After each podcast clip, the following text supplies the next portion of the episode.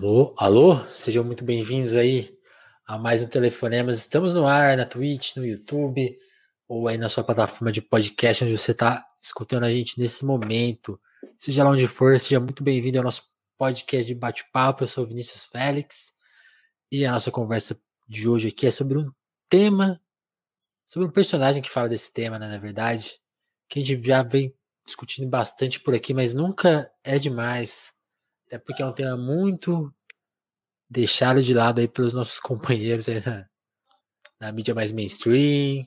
É um debate que passa um pouco de lado, às vezes, mais do que deveria, né? Assim como a conversa que a gente teve ontem aqui com, com o Bruno, foi, foi o Bruno que veio aqui ontem? Ó, já tô perdido, já tô perdidaço aqui. Aliás, nem vale falar muito de ontem, porque se talvez quem tá vendo a versão de YouTube, essa conta não fecha, né? Quer dizer, aqui também é a versão de podcast, mas ontem a gente teve o Bruno Canela aqui. E para quem acompanha as versões em live, e é um indígena, né? Ele. Você acha que. Quantas vezes você viu, o vídeo falando com a liberdade que ele falou aqui na mídia mainstream? Não tem, né? É bizarro isso, a gente não se toca disso. Mas eu vou deixa meu discurso de lado um pouco para eu começar esse episódio aqui. Estamos aqui com Amos Caldeira, Seja bem-vindo, Amor. Se apresenta aí pra gente. Você que eu conheci de uma forma muito inusitada, né? Eu prometi que eu ia contar é, como a gente se conheceu e foi do jeito muito engraçado, porque eu abri uma live aqui na Twitch. Às vezes a gente faz umas lives aqui meio aleatórias, jogando coisas, fazendo, jogando xadrez, jogando Stardew Valley. E a gente tava ali para encerrar e eu falei assim: ah, vamos jogar o link aqui da transmissão. Quem sabe alguém aparece aí para contar a sua história pra gente. Mas sem qualquer. É, sem acreditar que já, já devia ser umas duas da manhã, sei lá que horas que eram. É, por aí. Eu falei, ninguém vai aparecer. E aí, de repente, liga aqui uma pessoa e, e aí eu fiquei assim, pô, eu não conheço esse cara, vou pôr. Imagina se esse cara fala uma, uma barbaridade aqui, né? Vai todo mundo pra cadeia. E, ironicamente, ele veio falando sobre abolicionismo penal e ficou, ficou mais uma hora trocando papo o camarada Hidalgo apareceu também, foi muito legal. E a gente falou assim, aí a gente encerrou aquele papo, falou com a promessa, tipo, não, foi tão legal essa ideia que a gente tem que fazer um telefonema oficial, né? Então o Amos está aqui agora para esse papo mais oficial. Amos, apresenta aí quem é você, o que o senhor faz. Seja bem-vindo. Uh, bom, eu que agradeço. Foi realmente, né, bicha? Você vê que a pessoa ela não é muito normal quando ela está disponível para participar de uma live às duas da manhã de um sábado, sábado para domingo, não, sexta para sábado. Sexta para sábado. Sexta, sexta para sábado. Mas, pois é, cara, meu nome é Amos Caldeira, tenho 25 anos, eu sou um graduando em Direito, porém com a, com a graduação interrompida, porque eu tô, quero sair do Direito, pretendo ir para outro curso, então estou nesse processo de transição, sabe? Estou vendo para onde que eu vou ainda me, me encontrando. Certo. E sou um mineiro, um abolicionista penal. Estou uh, no processo também de, inclusive, de uh, mudança de, uh, de país que eu tô. Você tá indo embora, né? Tô indo embora. Vai pra colônia, né? Por motivos de força maior, vou. Olha só que o cara é anticolonial e tá indo para Portugal, né? cara contraditório. Mas é, são Mas questões é... do amor? São questões de família também, do amor ah. também, e questões de objetivo pessoal também, até, até no sentido de, de perseguir, de, de buscar também sim, essa sim. nova graduação, esses novos rumos, e começar a levar o debate abolicionista para lá. Muito bom. E no mais, eu sou o idealizador também de um projeto que eu tenho muito orgulho de participar, que é o projeto Traduções Abolicionistas, né? Que a gente tem a proposta lá de Exatamente. publicar textos abolicionistas em português, né? Traduções. Amos, começa contando, acho que, como eu, como eu te falei naquele dia que a gente conversou, quando você se apresentou como abolicionista, eu achei um barato, porque é um conceito que apareceu no Telefonemas e que, assim, eu tenho algum contato, a minha namorada faz direito, então essas conversas chegam pra gente estar, tá, às vezes tá vendo ela, ela ouvindo, fazendo uma aula sobre criminologia, então você, a primeira vez que isso veio na minha mente foi ali, tipo assim, dormindo, escutando uma aula dela e falei, putz, esse bagulho aí faz sentido, hein? Que louco, né? Mas eu não fazia ideia. E eu acho uma ideia muito complexa, assim, porque ela tem uma. A gente também já abordou isso, então a gente vai começar alguns assuntos de novo, que é. Pô, não é dito, né? A gente tem, é muito natural na gente a questão da prisão, né? Da, da punição, né? Então, para você, quando que essa ideia apareceu pela primeira vez e como você lidou com ela? Porque eu sei que para a maioria das pessoas, para mim, no primeiro momento foi é chocante, né? Você fala, ah, mas não, não é possível, não é possível. Cara, é, é engraçado. Primeiro eu, eu, vou, eu devo assim dizer que você faz assim um trabalho muito interessante, dá espaço para conversar sobre abolicionismo. Isso aí é, Obrigado. poxa, é, eu, é, assim, é, é surpresa mesmo, porque geralmente é, é algo que até dentro da própria esquerda é, é meio que deixado de lado, será tratado como uma coisa muito radical, enfim. É. Mas é importante fazer esse debate. Uh, e segundo que, poxa, para mim, assim, é uma responsabilidade uh, gigante falar de abolicionismo aqui, depois do programa ter contado com a participação de Acácio Augusto, da Aline Passos, uh, do cara do, Samuel também, né, do camarada Samuel, Samuel Borges, é assim, eu vou, eu vou tentar não, uh, não rebaixar o nível muito dos convidados anteriores que vieram aqui. Não, isso uh, não vai acontecer. Obrigado. E eu vou começar então sobre como eu tive contato com o abolicionismo penal, retomando algo que a, que a Aline diz em, em vários momentos, Aline Passos, de como ela conheceu o abolicionismo penal. E ela conheceu através da academia. Foi meu caso também. E por que que assim como ela, eu conheci através da academia. A principal razão é que eu sou branco, uh, de classe média, enfim, eu não, não, provavelmente não conheceria o abolicionismo uh, como uh, muitos camaradas às vezes conhecem, através do diretamente de um contato direto com o sistema penal. Sim. Eu conheci na academia e fui apresentado lá em 2007, 2017, que foi meu primeiro ano na graduação de Direito. E, cara, assim, quem me apresentou abolicionismo penal foi o Ricardo Genelhu, que é um dos grandes nomes uh, do abolicionismo penal brasileiro. Uh, ele é autor, por exemplo, do livro Manifesto para Abolir as Prisões, que é um livro de 2017, que ele publicou em coautoria com Sebastian Scherer, uh, que é publicado pela editora Revan. E é uma pessoa finíssima, um grande intelectual e uma pessoa finíssima, porque, na minha opinião, as coisas não, não se separam. Uh, assim, é, é, um intelectual e uma pessoa incrível. E foi numa, simplesmente numa aula. Primeiro período, é, ele, era, ele não era o professor, ele era o coordenador do curso. E ele foi, mas uma aula de direito penal, de, não, de introdução ao estudo do, do direito. Ele uhum. foi falar sobre o que era abolicionismo penal. E a partir do primeiro instante, enfim, foi adesão imediata da minha parte. Uh, porque eu sempre gostei, assim, como, como, como um adolescente, eu sempre gostei de, de questão criminal, assim, gostava de tudo, sabe? Ah, lia, assim, lia Sherlock Holmes, lia Agatha Christie. Eu, eu, sabia que eu gostava de alguma coisa relacionada a crime. Eu não sabia o que, que era, mas eu sabia que aí estava o meu ponto. Eu achava que era direito penal. Eu achava assim, eu vou chegar na, na faculdade você, de Direito. Você chegou a, a, a fantasia que ia virar o Sherlock Holmes mesmo, ou, ou não, não, chegou a tanto? Não, não cheguei a tanto, não. Eu, eu era eu, eu não era um adolescente tão imaginativo assim, não. Mas eu gostava de ler. E eu achei assim, na minha ideia, vou, vou fazer direito, vou, gosto de, vou gostar de direito penal, vou ser um advogado, sei lá, é o meu planozinho que a gente tem na cabeça. Aí quando fui apresentado ao abolicionismo penal, foi pronto. Foi 180 graus a mudança na minha cabeça, desde Deixou de fazer sentido. E deixou exatamente, para mim, a partir daí, a questão do direito penal era como acabar com o direito penal, como acabar com a punição, como acabar com a pena. E foi, inclusive, um dos motivos de eu ter trancado o curso de direito e pretender fazer outro curso, porque não que não faça sentido você estudar direito, ser abolicionista e buscar uma militância a partir daí, mas para o que eu queria, para o meu propósito, deixou de, de fazer sentido uh, por esse motivo. Então, assim, conheci o abolicionismo pelo Ricardo Genelhu, alguém que eu que eu me aproximei, eu tenho assim, a grande honra de poder dizer que é, um, que é um amigo que eu tenho, que é um irmão que eu tenho, uh, que é o Ricardo. Uh, e, cara, eu devo dizer assim, esse movimento de conhecer o abolicionismo penal, para mim, uhum.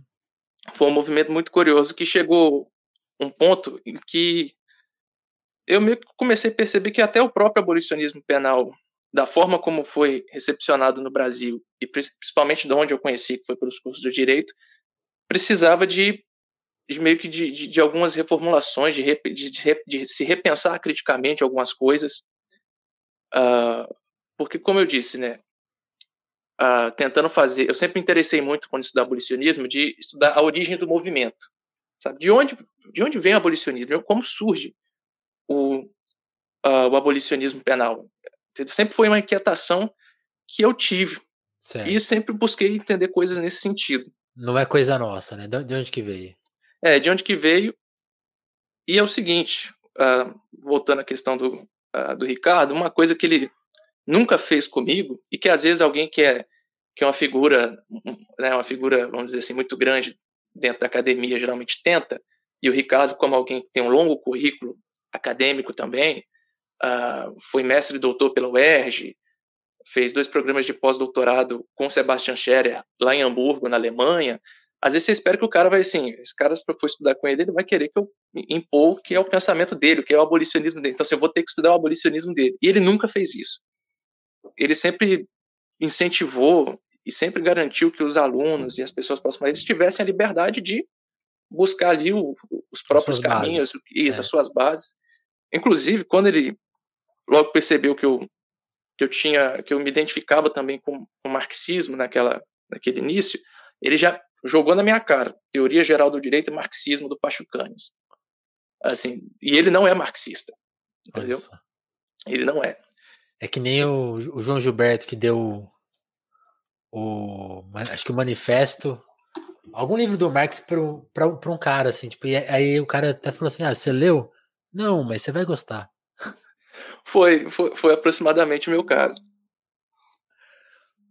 E aí foi o seguinte a situação. Uh, abolicionismo penal no Brasil,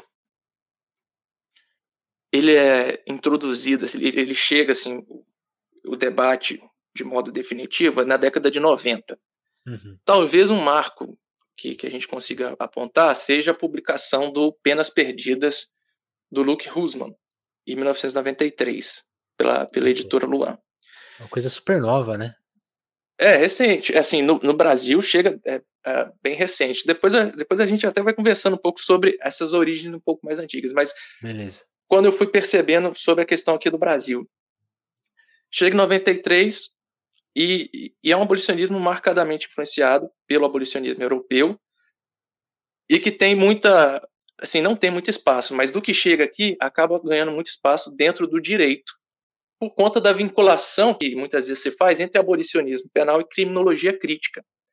E a criminologia crítica é muito vinculada ao direito, embora Sim. não seja restrita, mas no Brasil acaba sendo muito associada ao direito. E o direito no Brasil é influenciado principalmente pela Europa, até por questões do nosso modelo jurídico, né? Que é o modelo jurídico uh, que é o chamado de civil law, né?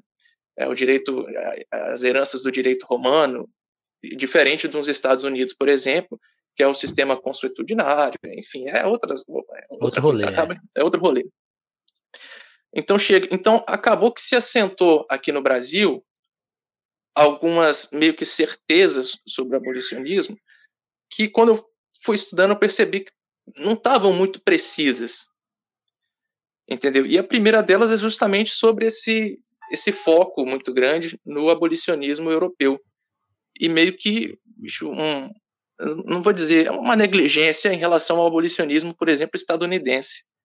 Isso aí é algo assim que não sou eu que falo. A própria Vera Malaguti Batista uh, tem uma, eu se não me engano, é um seminário que ela que ela deu na, na USP até, uh, que ela fala disso, né, da riqueza que tem o abolicionismo estadunidense, que surge concomitante ao europeu, concomitantemente ao europeu, então, assim, o europeu não surge primeiro que um ou um primeiro que o outro, são processos, foram processos históricos uh, muito peculiares que, uhum. que fez com que esse movimento surgisse.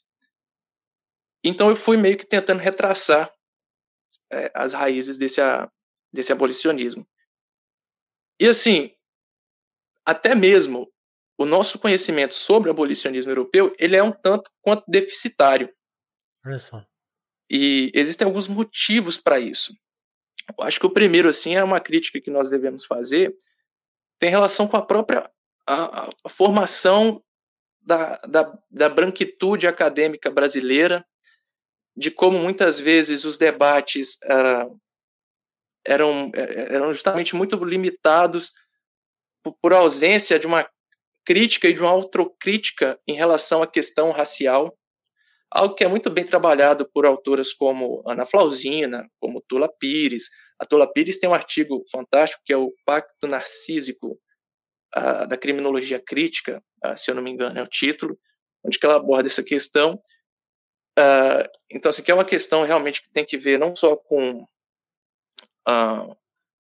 não só com, a, com, essa influência do direito, mas tem a ver com a própria nossa, a, a nossa própria formação. Sim.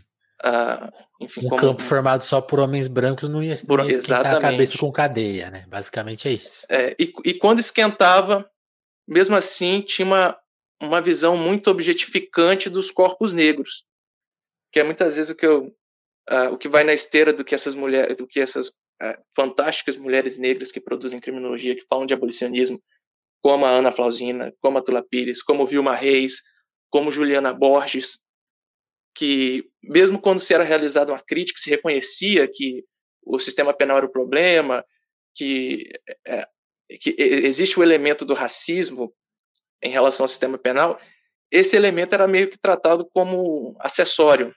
Uhum. E os corpos negros eram tratados apenas como objeto.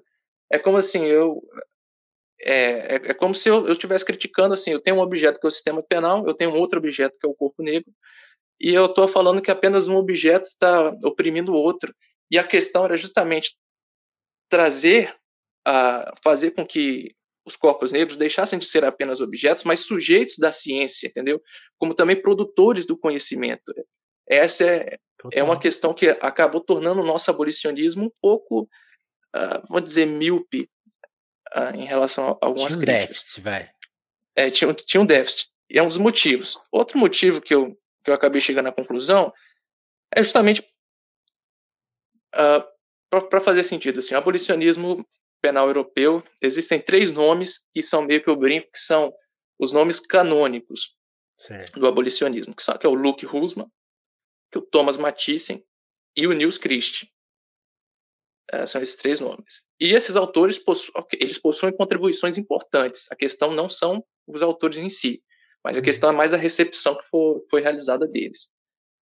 Uh, e eu tô, eu tô fazendo esse trajetório aqui porque assim, isso tudo tem relação com a minha trajetória dentro do abolicionismo, o motivo de eu ter criado traduções. É, eu falo assim, é o meu objetivo de vida. Eu tenho um, um grande objetivo, dois grandes objetivos de vida, assim, em relação ao abolicionismo. Uh, fora esses que a gente vai durante a militância, com o passatempo, assim, os dois grandes que eu tenho é traçar, fazer algo como uma história em profundidade do movimento abolicionista, suas origens, as suas vertentes, a introdução no Brasil, de resgatar, de, de, de rastrear essa história uh, com, com novos olhos, fugindo de algumas certezas que são repetidas bastante acriticamente no Brasil, que nós vamos entrar nela, então, assim, é isso que eu quero. E outra questão que eu quero é, é justamente combinar, é, pensar o abolicionismo através ou pelo marxismo e pensar o marxismo através ou pelo abolicionismo. Esse movimento que eu também pretendo, tenho um desejo muito grande de fazer. Porque eu, como abolicionista, me insiro no campo. Eu sou muito claro, eu sou marxista, comunista, e, e é assim que eu pretendo pensar esses movimentos. Assim, uma coisa, para mim, não se dissocia da outra. São esses dois grandes objetivos de fazer essa síntese. Retornando, então, Luke Husman, Nils Christie e Thomas Mathiesen. Segundo motivo, esses autores, apesar de serem muito citados, eles são pouco lidos, eu diria. Por quê? Porque são eles não são muito traduzidos, não tem muita é. coisa deles em português, a disponibilidade dos textos. Eu até eu fui eu fui procurar para poder falar com certeza aqui. Uh, por exemplo, Luke Husman, ele tem o Penas Perdidas, que é o, sem dúvida, é o principal livro que influenciou o abolicionismo é penal brasileiro. É o clássico, é, é, o livro de cabeceira de muita gente. E é um livro bom, é um livro eu gosto do livro. Tenho minhas questões por ser marxista, então sem algumas divergências de análise, mas é, é um livro que deve ser lido. Foi publicado em 93, teve uma reedição em 97 e foi republicado agora recentemente pela editora de Plácido, em uma terceira edição. saiu. Então ele tem esse livro. Fora isso, ele realmente nunca escreveu livro, na verdade, o Rusman. Então tem essa questão de sempre escrever artigos, então tem essa dificuldade de identificar agrupar o que traduzir, coisas. agrupar as coisas. Mas fora isso, o que, que ele tem? Ele tem um artigo chamado Temas e Conceitos numa abordagem abolicionista da justiça criminal. Esse artigo ele foi publicado em 1997, que foi da ocasião de um evento que, que ocorreu no Rio de Janeiro. Foi uma parceria, se eu não me engano, da PUC de São Paulo com o IBCCRIM. E, e foi assim, um primeiro evento, foi um seminário internacional de abolicionismo penal, e foi, acho que, o primeiro evento que trouxe para o Brasil o Rusman, o Mathiesen, o Nils Christie e o Sebastian Scherer. E o Sebastian Scherer. Uh, e, e, aí, a partir desse evento, é, é, os artigos, é, as palestras do evento foram transformadas em artigos, em livros, certo. e foram publicados. O nome do livro é Conversações Abolicionistas. Vale muito a pena ler. Não tem só artigo desses dos quatro. Tem, tem artigo da Maria Lúcia Caran, tem do Edson Passetti, Uh, enfim, é, é um sim, fantástico. Eu, eu preciso recomendo. trazer o Edson aqui, porque ele é o homem mais citado e eu ainda não falei com ele. É, é, é meio que assim, acaba sendo. Inclusive, esse seminário foi organizado pelo, pelo Edson e agora esqueci o nome da, da outra pessoa, Roberto Dias, me esqueci o nome de quem mais organizou, mas foi o livro, inclusive, a organização é do Edson Passetti. Esse Temas e Conceitos, que é de 97, depois há um artigo dele chamado A Aposta por uma Teoria da Abolição do Sistema Penal, que foi publicado, traduzido e publicado pela revista Verve, que é do No Sol, né? O, o No Sol do Edson Passetti. Uh, enfim, e que o, não sei se o Acácio até hoje faz integra o No Sol, mas a Aline também já integrou. Sim, o No Sol, sem sim. dúvida, foi.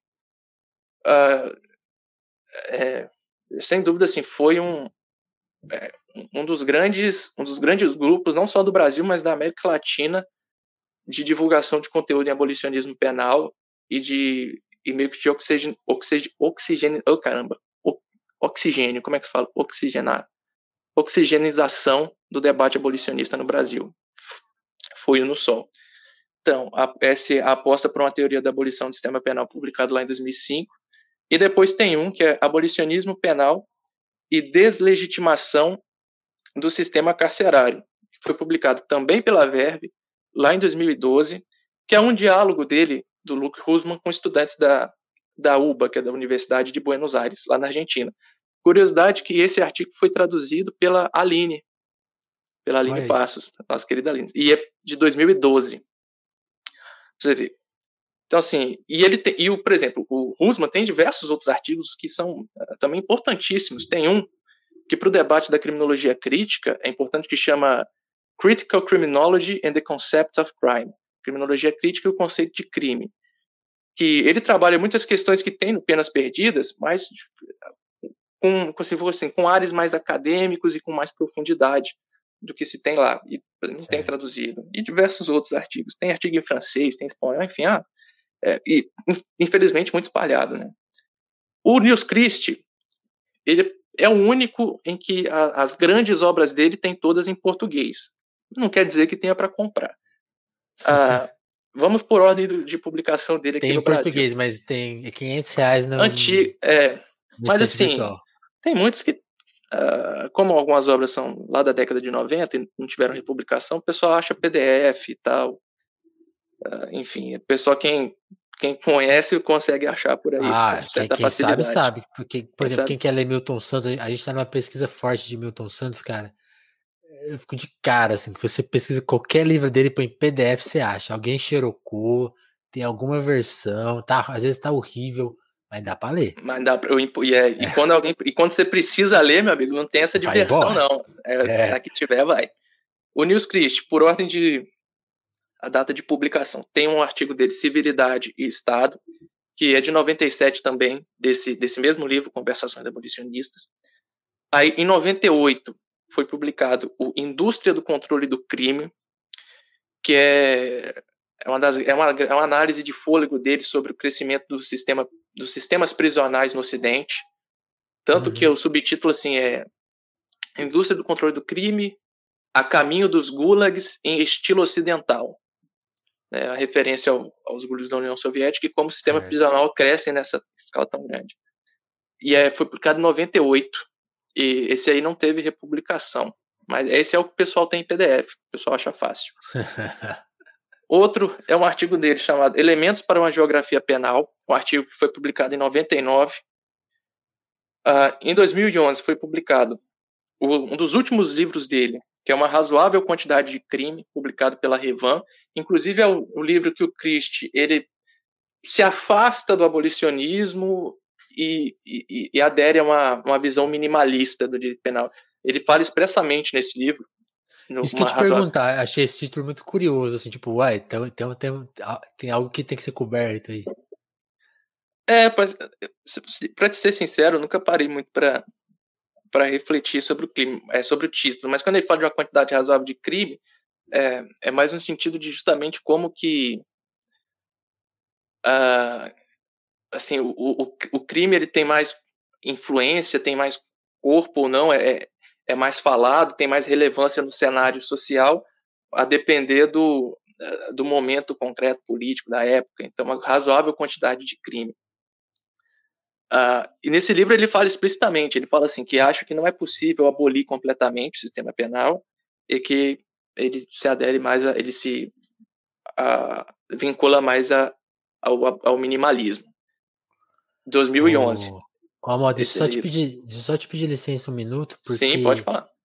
Como a gente está fazendo a transmissão em vários canais, a gente está no YouTube tá na, e está na Twitch também, oh. a gente acabou de receber uma rede aqui na Twitch, né? Que esse recurso da Twitch, então deve estar tá colando uma galera que agora que veio pelo Fábio Gomes, grande Fabinho.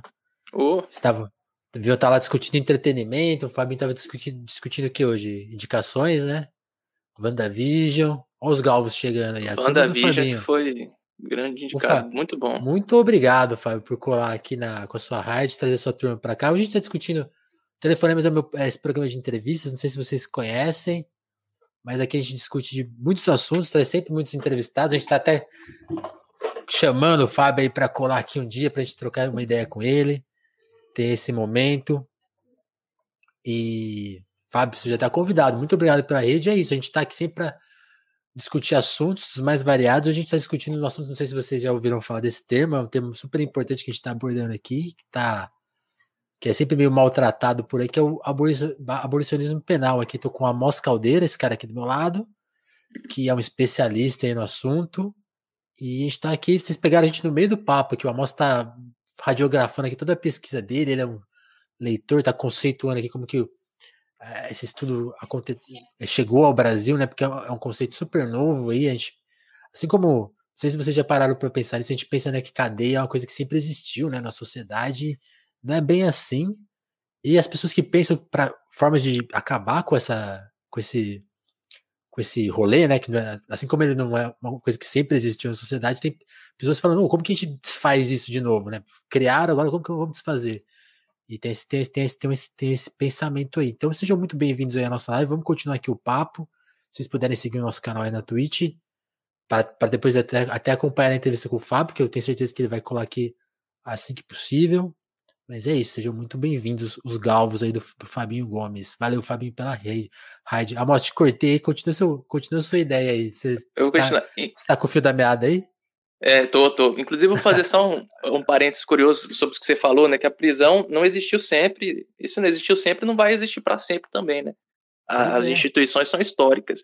E, para tanto, um dos, um dos fortes argumentos da abolicionismo penal, até mais para frente eu vou tratar com um pouquinho de mais calma, uh, as próprias pessoas, o, o próprio grupo que foi central na, no desenvolvimento do modelo penitenciário, do modelo de prisão moderno que a gente conhece hoje em dia. Esse próprio grupo depois reconheceu, entre aspas, reconheceu o erro e postulou também o abolicionismo. Os, entendeu? O próprio grupo que desenvolveu a prisão sim, sim, depois sim. mudou de ideia e, e defende a abolição. Mas daí a gente vai tratar certinho quem que é um pouquinho para frente. Beleza. Mas aí retomando, falei da obra do Christie de 2011, que é uma quantidade razoável de crime, uma razoável quantidade de crime, sempre confundo o título, razoável quantidade de crime. E por último, a última, a última e provavelmente a principal obra dele, e curiosamente é a, assim, a primeira grande obra dele, mas a que chegou por último em português, que é o Limites à Dor. Que é um livro, acho que de 1981, originalmente publicado, chegou no Brasil em 2016 pela editora de Plástico também. A editora de Plástico tem uma, uma série, se não me engano, é Percursos Criminais, interessantíssima, uh, trazendo livros importantíssimos. Então, você vê, e fora desse, desse grupo de textos publicados dele, ele tem textos importantíssimos que também nunca chegaram em português. Tem um que é, é muito referenciado que chama Conflict as Property, conflito como propriedade. Uhum. Por exemplo, é, você vê citado em alguns livros aqui que a gente tem, livro do Zaffaroni, acho que cita, não sei o que, mas não tem em português.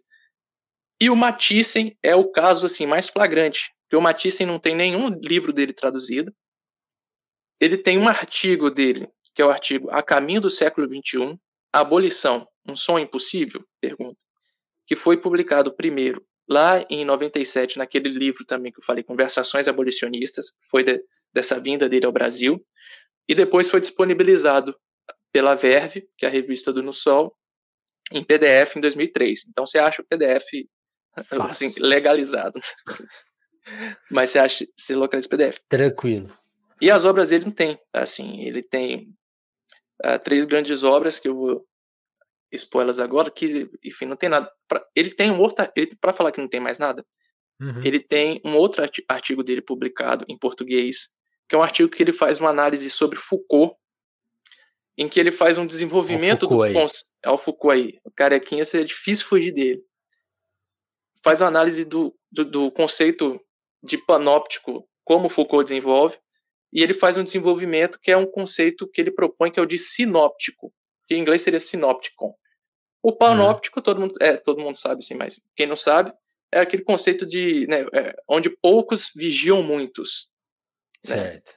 E o sinóptico que o Matisse desenvolve seria onde todos vigiam todos. Opa. Entendeu? Ele pensa, ele faz. É, é, é, interessante. Só que esse artigo foi publicado em uma revista que eu esqueci o nome, não sei se. Ele tá, estava prevendo o Twitter nessa, nesse artigo? É, provavelmente, que o artigo é do final dos anos 90, tá? Acho que é de 97, tem ele em inglês. Não tem maior e... vigiar e punir do que o Twitter, cara. Poxa, é. é aquele meme do, do Alexandre de Moraes, né? Vigiando e punindo. Né? Nossa. É o, é o Twitter. Mas, mas esse artigo dele é, foi publicado numa revista física que não tem, assim, sabe? Não tem uhum. PDF, se perdeu a revista, que é uma edição antiga também, do início dos anos 2000. Alguém deve ter alguma biblioteca perdida ah, por aí. Deve estar tá perdido. Eu esqueci agora qual revista que foi, mas ele tem esse aí que não, Nunca foi. Então, assim, bom, são, são esses três autores, você vê que é muita coisa importante deles não tem, às vezes, em português. Então, assim, é, é muito difícil ter uma apreciação uh, de qualidade sobre de qualidade, isso. né, sobre, sobre a, onde que eles se encontram né, dentro do movimento abolicionista, como se localiza o pensamento deles. E aí o que acontece? Chegou no Brasil uma interpretação meio mecânica que é muito repetida. Quem, quem, quem conhece um pouquinho de abolicionismo já ouviu falar disso. Que é uma interpretação meio que esquemática das vertentes do abolicionismo. E essa interpretação ela é resumidamente assim. Uh, ela é, faz uma diferenciação entre o abolicionismo do Husserl, do Matisse, do Foucault. O Foucault não era declaradamente abolicionista. Né? Isso, isso que eu te perguntar, porque eh, quando eu falo em abolicionismo, eu, eu como sou bem, eu, como a gente estava, vou, vou relembrar, porque muita gente chegou agora, eu já falei com muitos abolicionistas aqui no Telefonemas, né? Você falou de algumas referências brasileiras, que é a Aline Passos, o Acácio Augusto, e eles o Acácio sempre lembra do Foucault, né, por exemplo, então eu tinha ele como abolicionista. Na hora que você listou os principais papas aí do assunto, você não listou, eu fiquei, ué, e onde que o Foucault é, entra nessa história? Então, ele entra também, ah, só que às vezes ele entra como afirmando-se que ele é abolicionista, e às vezes não, só aproveitando elementos da obra dele e elementos okay. da militância dele, que foi quando ele fundou um grupo de estudos lá na França sobre a questão prisional. Uh, e tem, tem, algumas coisas que a gente vai entrar aqui também sobre Foucault rapidamente. Mas é só para colocar esse quadro aqui agora. É Husserl, Matisse, Foucault e o Christ. Eu deixei o Christ por último por um motivo. Essas interpretações que eu vou dizer agora é a seguinte: o Husserl é é considerado o abolicionismo de vertente fenomenológica mundana, ou de fenomenologia do mundo. É inspirado em Merleau-Ponty e um autor chamado Schultz. Não sei se eu estou pronunciando correto, mas é Schultz. O Matisse seria o abolicionismo de vertente marxista. O Foucault, o Foucault seria de vertente estruturalista. E o Christie seria de uma vertente fenomenológica historicista. De onde que surgiu essa, essa interpretação? Essa interpretação ela surge de um artigo de um autor holandês também, chamado Rolf é, S. de Folter. Não sei se eu estou pronunciando certo esses nomes. Não, mas tá é um tranquilo artigo, aqui. Eu, é um eu sou péssimo de pronúncia. É um artigo dele chamado Sobre a Fundamentação Metodológica do Enfoque Abolicionista do Sistema de Justiça Penal. Uma comparação de ideias de Husman, Mathiesen e Foucault.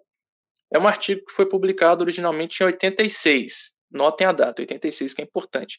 Ele tem português, né, que foi publicado também pela Verve, a revista uhum. do Sol, em 2008.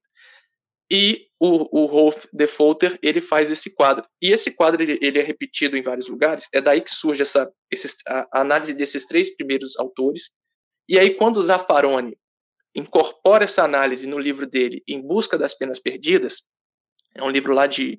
É, foi 89 na Argentina e 91 publicado no Brasil. Quando ele incorpora essa análise do defaulter, ele também adiciona no final o Christie, e é o Zaffaroni que atribui ao Christie a interpretação de, da vertente fenomenológica historicista. E te, existem problemas em se classificar assim. E, e sim, não são problemas acessórios, são problemas fundamentais. Eu falo que essa, essa análise, e essa análise é muito. Assim, eu, eu, se fosse dar uma estimativa, sei lá, 80% dos artigos que se acha de gente falando sobre abolicionismo penal eles vão dar esse, esse mesmo quadrinho. É o mesmo quadro. Inclusive, são as mesmas referências. Ah, por exemplo, a, a, Vera Regina Pereira de Andrade também utiliza esse quadro a partir do Folter e do Zaffaroni, mas certo. sempre tem isso. Rusma, fenomenologia mundana, do mundo. Matisse, para mim, é o mais problemático, que é o Matisse é um abolicionismo marxista. Uh, Foucault, estruturalista. E o, e o, e o Christie, fenomenologia historicista. Acho assim, por exemplo, do Foucault. Eu acho que até os próprios Foucaultianos não, não gostam muito dessa categorização do Foucault como estruturalista.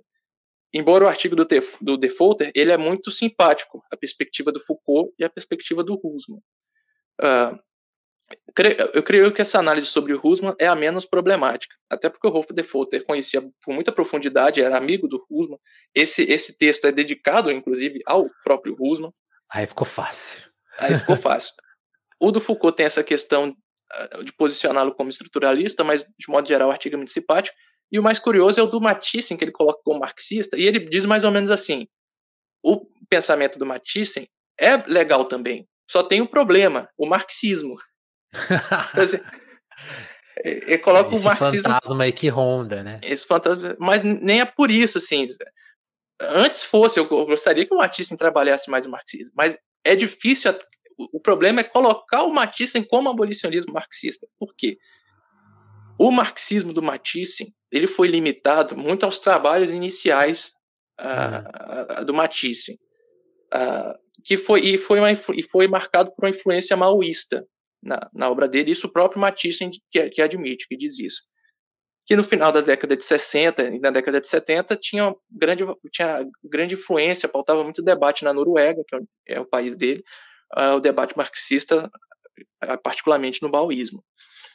Uh, isso aí tem muita relação também com o próprio evento do maio de 68, né, que enfim foi um, foi o, o evento que foi.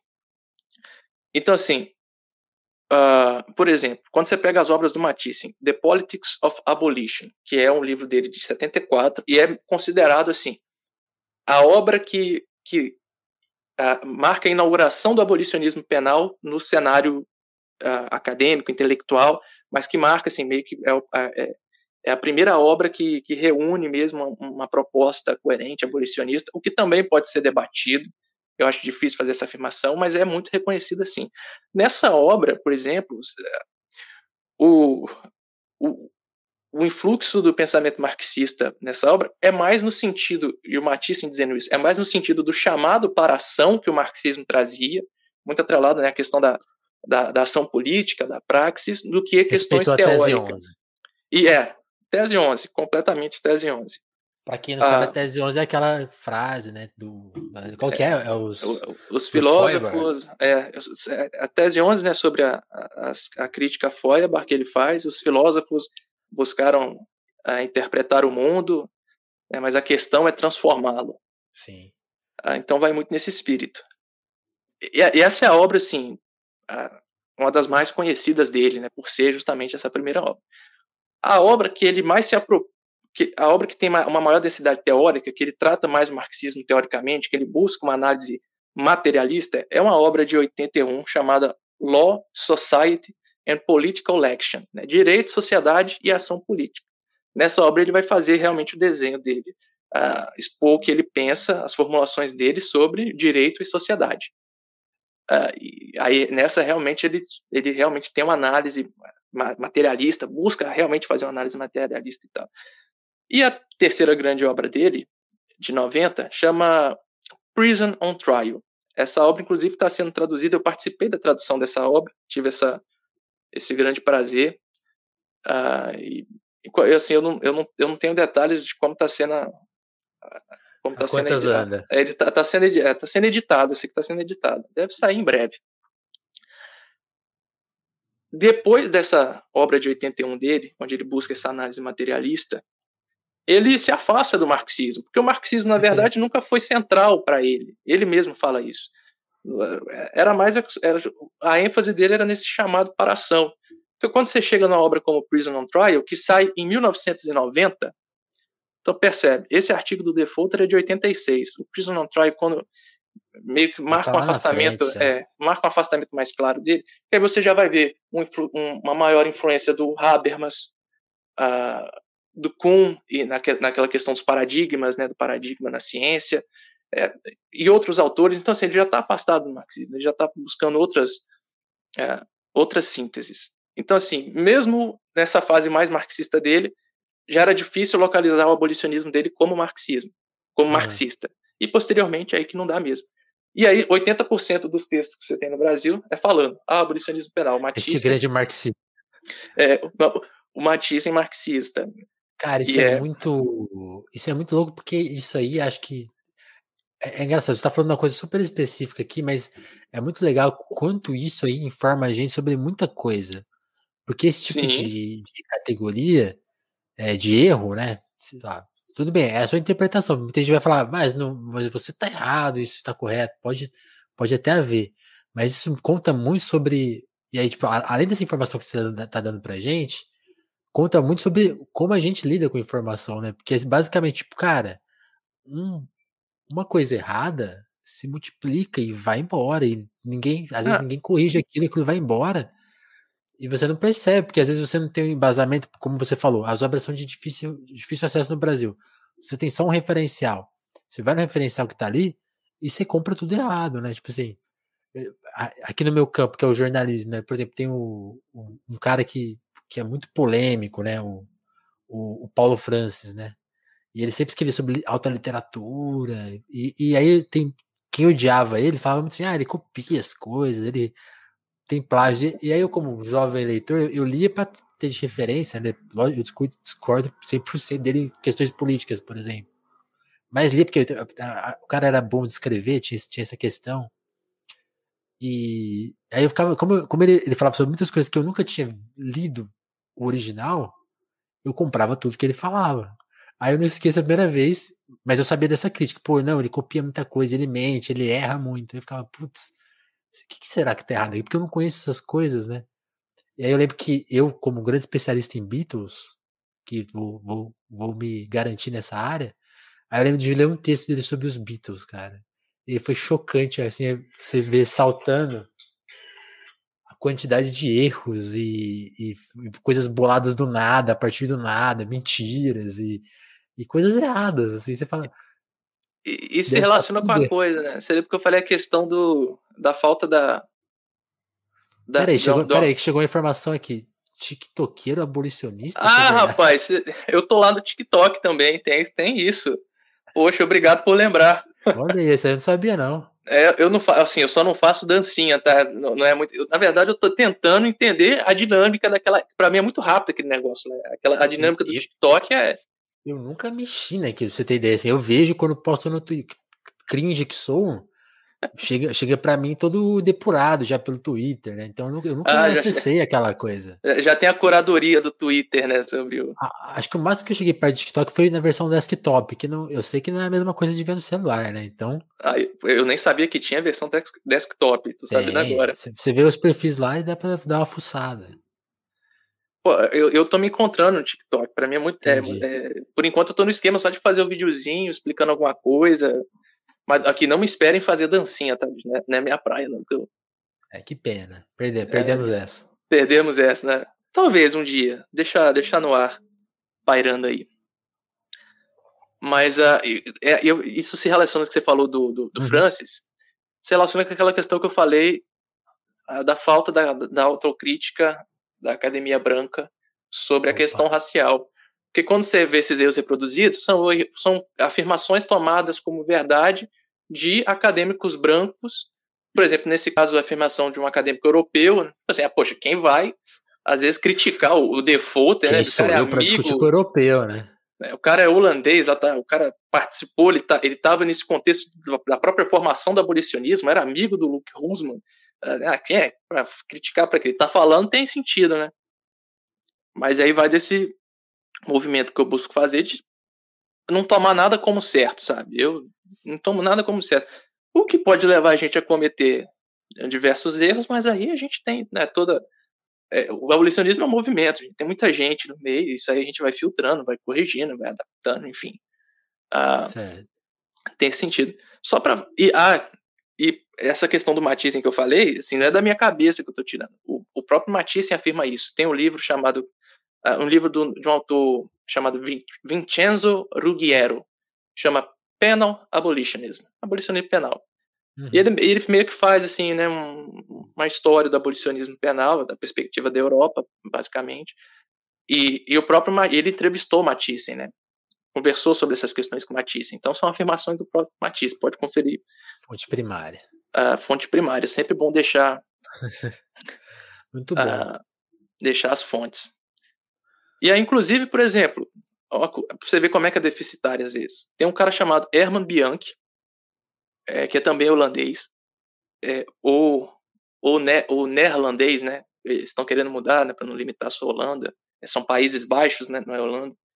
Tem isso também, um neerlandês, que ah, ele, inclusive, ele já falava sobre abolicionismo antes mesmo do, do Husman, antes mesmo do Nils Christie. Ele tem um artigo de 1964 em que ele, ele, ele, que ele faz uma rejeição completa do sistema penal a partir de um desenvolvimento que ele faz de um conceito de justiça que eu acho que em português é de origem judaica, em português seria Zedaká, se eu não me engano, é, que, é, que, é just, que, é, o que é o sentido de justiça uh, para o povo hebreu e para o judaísmo, que é diferente do sentido de justiça para a modernidade.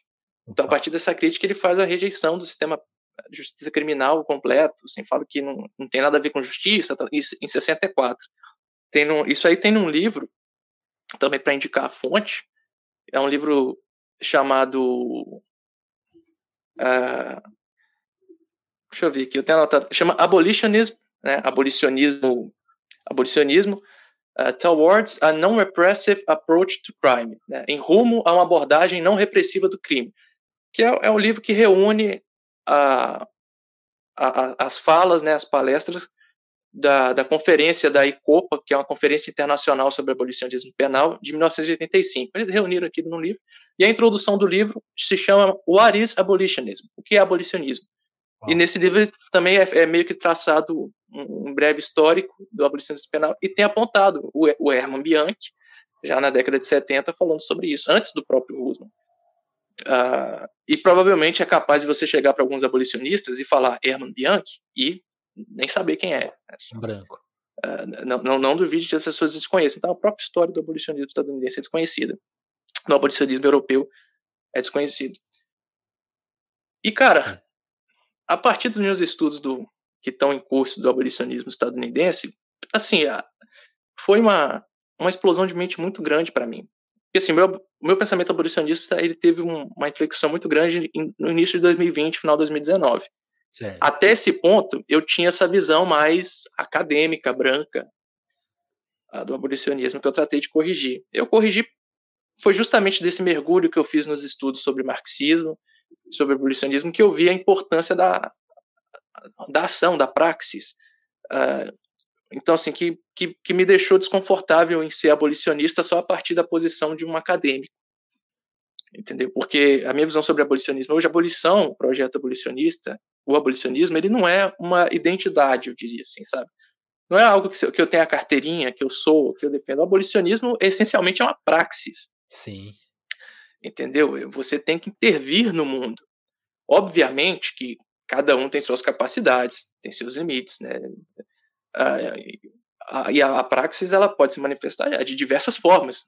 Você Sim. pode. Até, até porque, né, Amos, a, a, cadeia é uma coisa distante, né? Se você for pensar, é, para quem não conhece alguém ou, ou não tem uma. É, é, é, uma coisa à parte, muito à parte, né? Até, até sei lá, tô pensando alto aqui como um bom. Um bom. A pessoa que não entende do assunto, mas, tipo, elas estão longe das cidades, por exemplo. Né? Então, tipo, assim, é um problema, é um problema que a gente não vê, né? Eu, eu, eu não tenho essa memória, e se eu tiver, ela pode ser até fictícia, assim. Mas a, a, a imagem do Carandiru na, dentro do centro nervoso de São Paulo, aquilo ali era muito forte, né?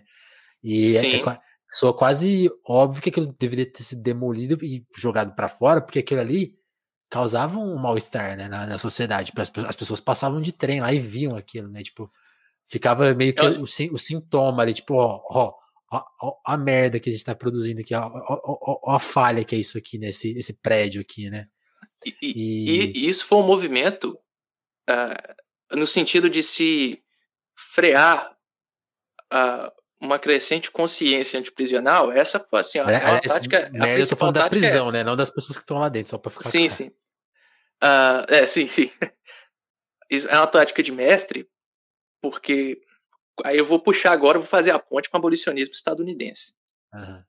Ah, e por que que, por exemplo, é, é, é importante para o sistema prisional que eventos como Carandiru, se forem ocorrer, ocorram longe dos centros urbanos, uh, que sejam isolados, fáceis de serem isolados. Ah, por isso que a prisão ela tem que ser posta nos arredores da cidade, jamais dentro da cidade porque uh, o abolicionismo estadunidense. Quem jogou ele... SimCity sabe dessa, né? Ah, eu nunca joguei. Quando você punha a cadeia dentro da cidade, o bicho pegava, a população ah, é? brava. Rapaz, olha só. E pior é. que é assim mesmo.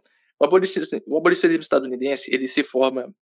Ele tem, eu estou até traduzindo um texto próximo, deve ser o próximo texto do Traduções Abolicionistas, que justamente chama As Raízes da Abolição Prisional, é, de uma autora chamada Liz Samuels. E um detalhe curioso, essa autora Liz Samuels, quando eu fui é, buscar ela para pedir autorização para traduzir, eu tive um, um, estranhamento muito grande, porque quando eu pesquisei o nome dela, uh, eu achei o nome de uma médica lá estadunidense. Falei, gente, não é possível, né? Falando sobre abolição prisional, uma médica deve ser outra pessoa. E não, uhum. ela era é, era essa médica mesmo, é uma médica de formação.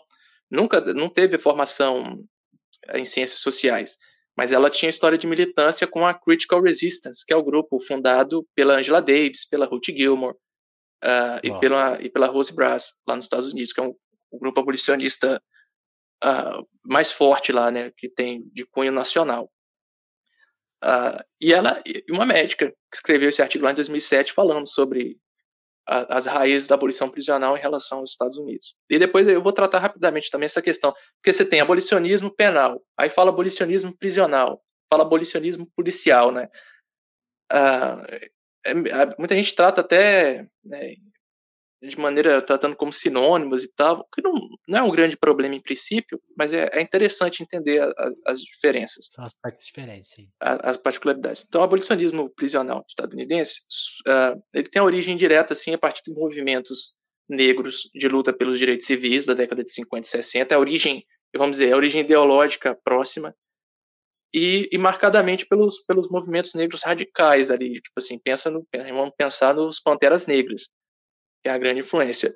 Um evento que foi uh, central, que já existiam análises anteriores a esse evento, que foi a rebelião de Ática, em 1971, que é muito famoso. Uh, até, mas até antes desse evento, o trabalho dos muçulmanos negros nas prisões, com a radicalização dos presos, a radicalização política, e radicalização é no, é não, não é no sentido pejorativamente, obviamente, marxista, é, no sentido de ser radical, de, de, entender as coisas pela raiz, né, de, de ir à raiz dos problemas. Uh, e o evento de Ática foi uma rebelião que uh, teve uma influência muito grande na, na própria cultura estadunidense, que era aquele contexto assim. É um contexto de recentes vitórias em relação a lutas pelos direitos civis e de uma crescente consciência dos mecanismos de, de opressão do Estado estadunidense, para não ser repetir, mas do, do, do governo, né, do, do, Estado no geral. E esse evento ele conseguiu o feito de alcançar uma popularidade e ganhar a simpatia da maioria da população nova-iorquina e estadunidense para os presos. Entendeu? Porque a denúncia da situação era tão. A situação era tão absurda que a, a, a população ficou do lado dos presos contra a, contra a polícia, enfim, contra. E a rebelião terminou da maneira mais horrenda possível. O, acho que o governador na época era o Rockefeller, Nelson Rockefeller. Enfim, entrou a polícia, matou um monte de gente, nossa. Matou preso, matou refém, matou, enfim, foi um banho de sangue terrível e isso isso impulsionou a, meio que a união de movimento abolicionista. Para tanto que nessas minhas pesquisas você tem, eu achei um uh, um anúncio no jornal, no jornal da Universidade George Washington, um anúncio de 1971 chamando as pessoas assim, quem quiser participar de um, de um projeto sobre abolição prisional vai no endereço tal, num jornal de 71. E aí o anúncio de, é, mencionava, né, tipo assim, o povo está revoltando, uh, temos que honrar a memória de Ática, eu não lembro os termos, mas é, mencionando Ática especificamente, de 71, chamando para um vai. projeto de abolição vai. prisional. Sim. Vale lembrar que, a, que Ática rendeu até. Quando você falou de Ática, eu não sabia exatamente da história, mas eu lembrei eu falei que é manja de Beatles, eu falei, pô, tem uma música do John Lennon que fala de Ática. E aí eu dei um Google aqui, tem Attic State, né? E ele, e ele fala: a mídia culpa os prisioneiros, mas os prisioneiros não mataram. Rockefeller que puxou o gatilho. Exatamente. Liberte os prisioneiros. Aí eu, acho, que é, acho que é o refrão? Não, não, não, não é também, eu acho que é uma estrofe. Liberte os prisioneiros, prenda os juízes. Todos, prenda todos os prisioneiros em todos os lugares. Todos precisam de verdade e justiça precisam de amor e afeto, né? Que na metade são livre. Attic State, Attic State. Todos somos chapas de Attic State, né? Tô, tô, tô, traduzindo livremente, mas ele tem essa música sobre isso. Não é por acaso que assassinaram o John Lennon. Esse disco, inclusive, esse disco dele é muito politizado. É o Sometime in New York. Sometime in New York? Ah, eu vou City. anotar para ouvir aqui. Quem, quem é cinéfilo, assim? é, o in New York City. É o disco dele de 72. Pra você ver como tava próximo aí dos eventos. Quem, quem, quem, quem é meio que cinéfilo, eu não gosto muito de usar cinéfilo, não, que é até meio pejorativo hoje em dia. Certo. E com razão de ser. Eu até acho que é com razão de ser, inclusive. Mas um, tem um livro do dirigido pelo Sidney Lumet. Muitas pessoas conhecem o Sidney Lumet pelo aquele, é, acho que é Doze Homens e uma Sentença, se eu não me engano, saiu aqui no. Acho que o título em português é esse. Quem é, quem é do direito é um filme que sempre os professores recomendam. Ele tem um filme chamado Um Dia de Cão, que é com o Alpatino. Você já ouviu falar? É que, enfim, o Alpatino sequestra lá um banco para fazer um assalto e tal. E aí a polícia cerca o banco, aquele show, sniper nos prédios e tal, tal, tal. Aí no momento que ele sai com a refém, e ele fala que quer negociar, a cena é, a cena é fantástica.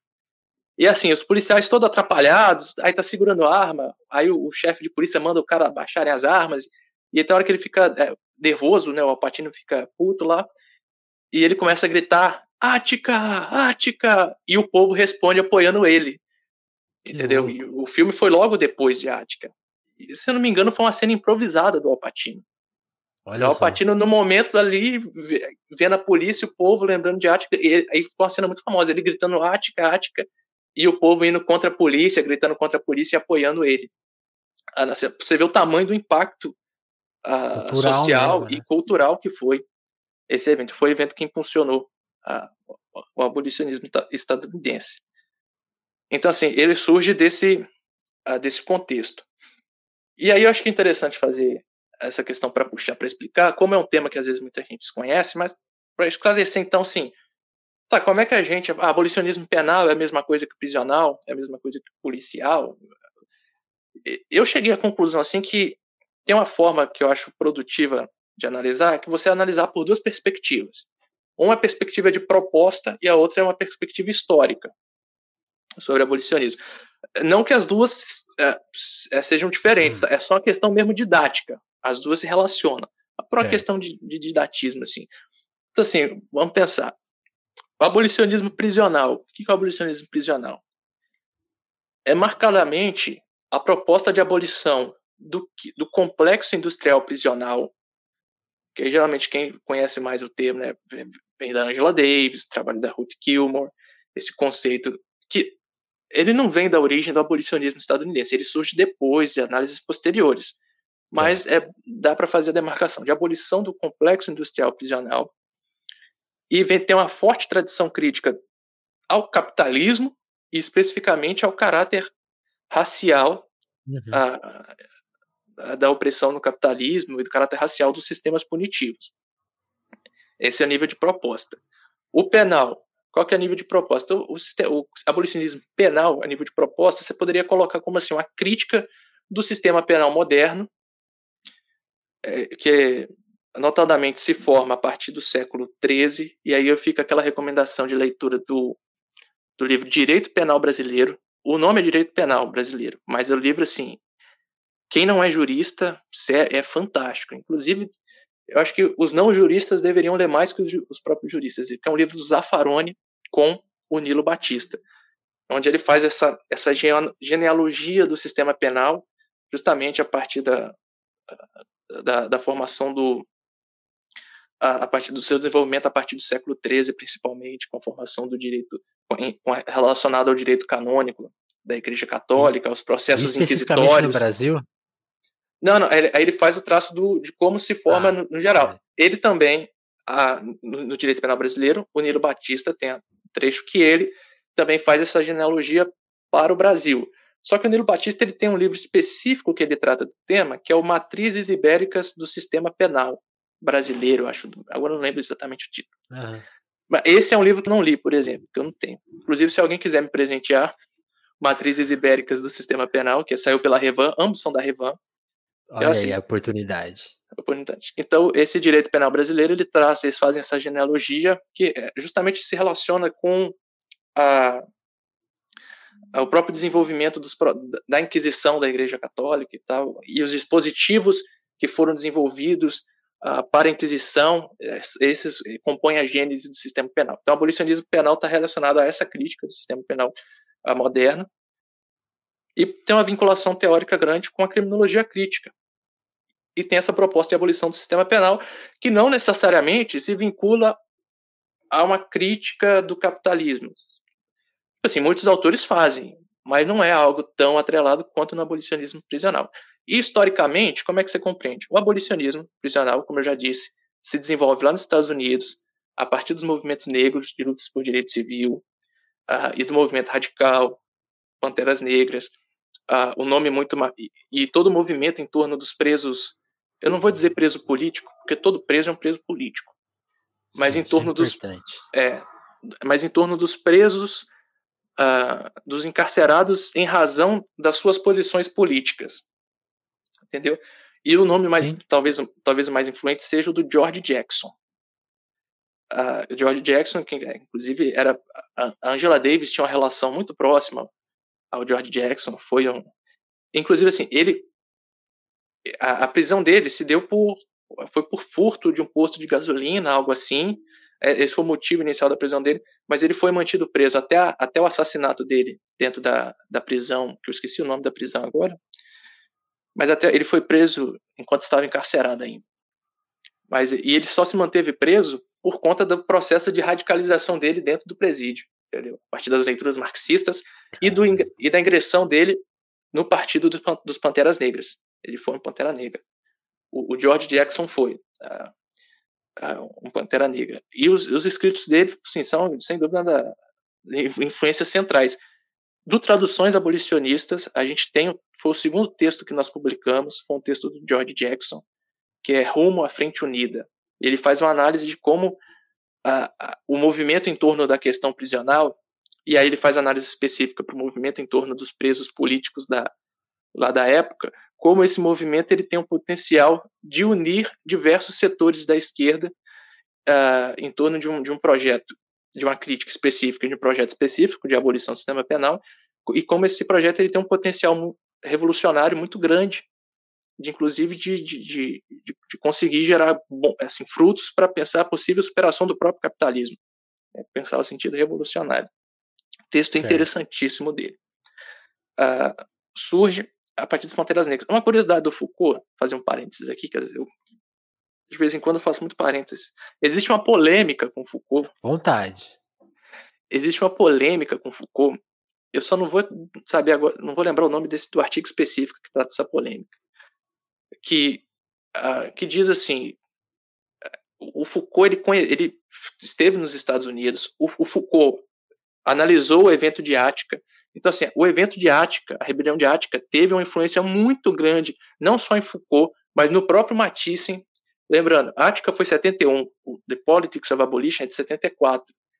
Uh, e embora o The, Poli The, Politics of Abolition trata da experiência do Matisse na Noruega, com a organização que ele fazia parte, que era a organização uhum. KRON, uh, que era uma organização uh, em relação também a, a de, de, luta pelo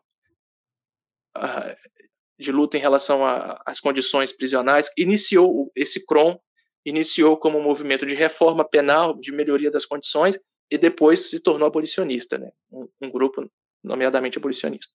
Ué. Mas a Ática também teve influência no Matisse, e existe um, um, meio que essa polêmica de que o Foucault, a, a partir do contato dele com os Panteras Negras, ele vários desenvolvimentos teóricos que ele fez posteriormente, como no Vigiar e Punir, em outros trabalhos dele. Eu não sou um profundo conhecedor de Foucault, é, a Aline, a Cássio, enfim, lê, conhece com profundidade. Mas tem essa polêmica que ele teria, entre aspas, se apropriado dos debates que ele conheceu com os Panteras Negras para pensar a questão prisional, e aí ninguém fala dos Panteras Negras e todo mundo fala de Foucault, entendeu?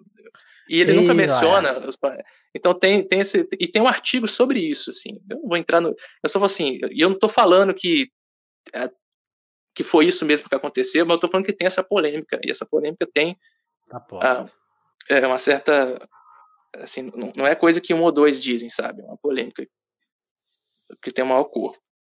Certo. Então, assim, esse movimento radical, e aí aquela questão que eu te falei. Uh, outro elemento central para o abolicionismo estadunidense eram os grupos religiosos, e principalmente os Quakers, né? Em português é Quacre, mas os Quakers, né? Quem, quem come aveia sabe e tem o, tem o senhorzinho Quake lá.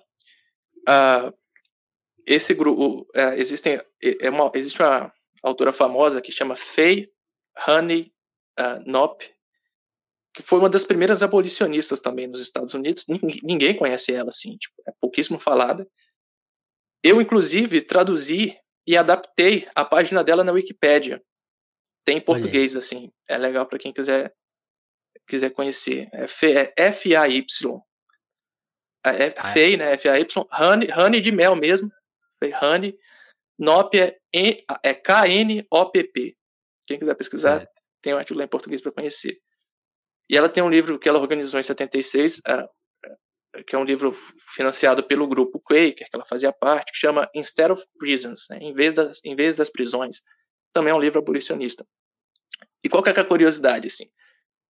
Os, os Quakers foram centrais para o desenvolvimento do que a gente conhece hoje como prisão, quando eles desenvolveram a prisão de Walnut Street, na Filadélfia, no final do século XVIII, acho que 1796, sei lá, alguma coisa assim. Uh, e obviamente que assim, esse sistema era marcado pelo isolamento radical, inclusive foi o primeiro com o nome de penitenciária, o penitenciário não é à toa, era justamente por conta de penitência. Né? Tem esse sentido religioso o nome. Que aí os presos ficariam isolados, refletindo sobre crime, os crimes que cometeram, uh, etc, etc. Foram iniciou com esses grupos. Porque a gente tem que lembrar que quando surge a prisão, hoje em dia é muito, como você disse, é muito naturalizado, né? Assim, ah, o cara comete o um crime, você tem a prisão que é gerida pelo Estado. Vai para né? lá. Pessoa vai para lá, porque inclusive até, até nos Estados Unidos mesmo, a, as prisões 100% é, privatizadas, privadas mesmo, é, é, são a minoria da minoria, entendeu? Uhum. O que você uhum. tem muito são as prisões estaduais que ah, tem, é, tem, muita gente terceirizada lá dentro. Né? Ah, o guarda é, é, terceirizado. Ah, as comidas é de não sei o que. Mas a, a prisão privatizada mesmo lá é, é quantidade mínima. Né? Então a gente tem muito isso assentado. Ah, o cara cometeu o crime, vai preso, a prisão gerida pelo Estado, tal, tal, tal. Mas no início, ah, geralmente a, a, os criminosos iam para as prisões, e as prisões eram geridas por grupos filantrópicos, por grupos religiosos, eles tinham essa, assim, os acordos com, com a justiça, entendeu, para gerir as prisões. Na, no início era completamente Outro. É, é, privado, não, não privatizado no sentido de lucro, que geralmente eram grupos filantrópicos e religiosos, mas a, a gestão era mesmo. privada. É, a gestão era privada. E aí o que acontece? Meio que dois, duas, dois séculos depois, os Quakers eles têm um protagonismo muito grande na própria formação do movimento abolicionista penal. Não só nos Estados Unidos, com a Faye Honey, mas também no Canadá, com a, e, e, um nome muito marcante é o nome de uma, de uma autora chamada Ruth Morris, que era uma Quaker também. E os Quakers, acho que foi em 81, em um evento que eles realizavam anualmente, eles proporam fazer um evento sobre abolicionismo penal específico. E o primeiro evento internacional de abolicionismo penal foi o dessa ICOPA, né, que é dessa Conferência Internacional sobre Abolicionismo Penal, que Sim. foi em 83, lá em Toronto, no Canadá. Entendeu? E isso guarda relação com o próprio caminho que, que teve o projeto que eu tenho, Traduções Abolicionistas, que o nosso primeiro artigo, que assim, pro, eu vou falar um pouquinho do projeto aqui. Fala aí. A proposta do projeto é justamente a partir desse quadro todo que eu dei, meio que a razão de se eu estou falando disso aqui tem um tempão, né? Por que, que eu estou falando isso? É a partir desse quadro todo e de reconhecer que o nosso abolicionismo ele é o nosso conhecimento sobre a formação do abolicionismo é deficitário e os nossos diálogos são muito feitos com a Europa e não com os Estados Unidos, que na minha opinião, é, assim nós podemos ter diálogos muito produtivos com o abolicionismo estadunidense por algum por motivo de algumas semelhanças de contexto. A mais óbvia é que são dois países que ah, experimentaram séculos de escravidão negra ah, e, e, e, processo e, e, que tiveram um processo de abolição da escravidão inconcluso.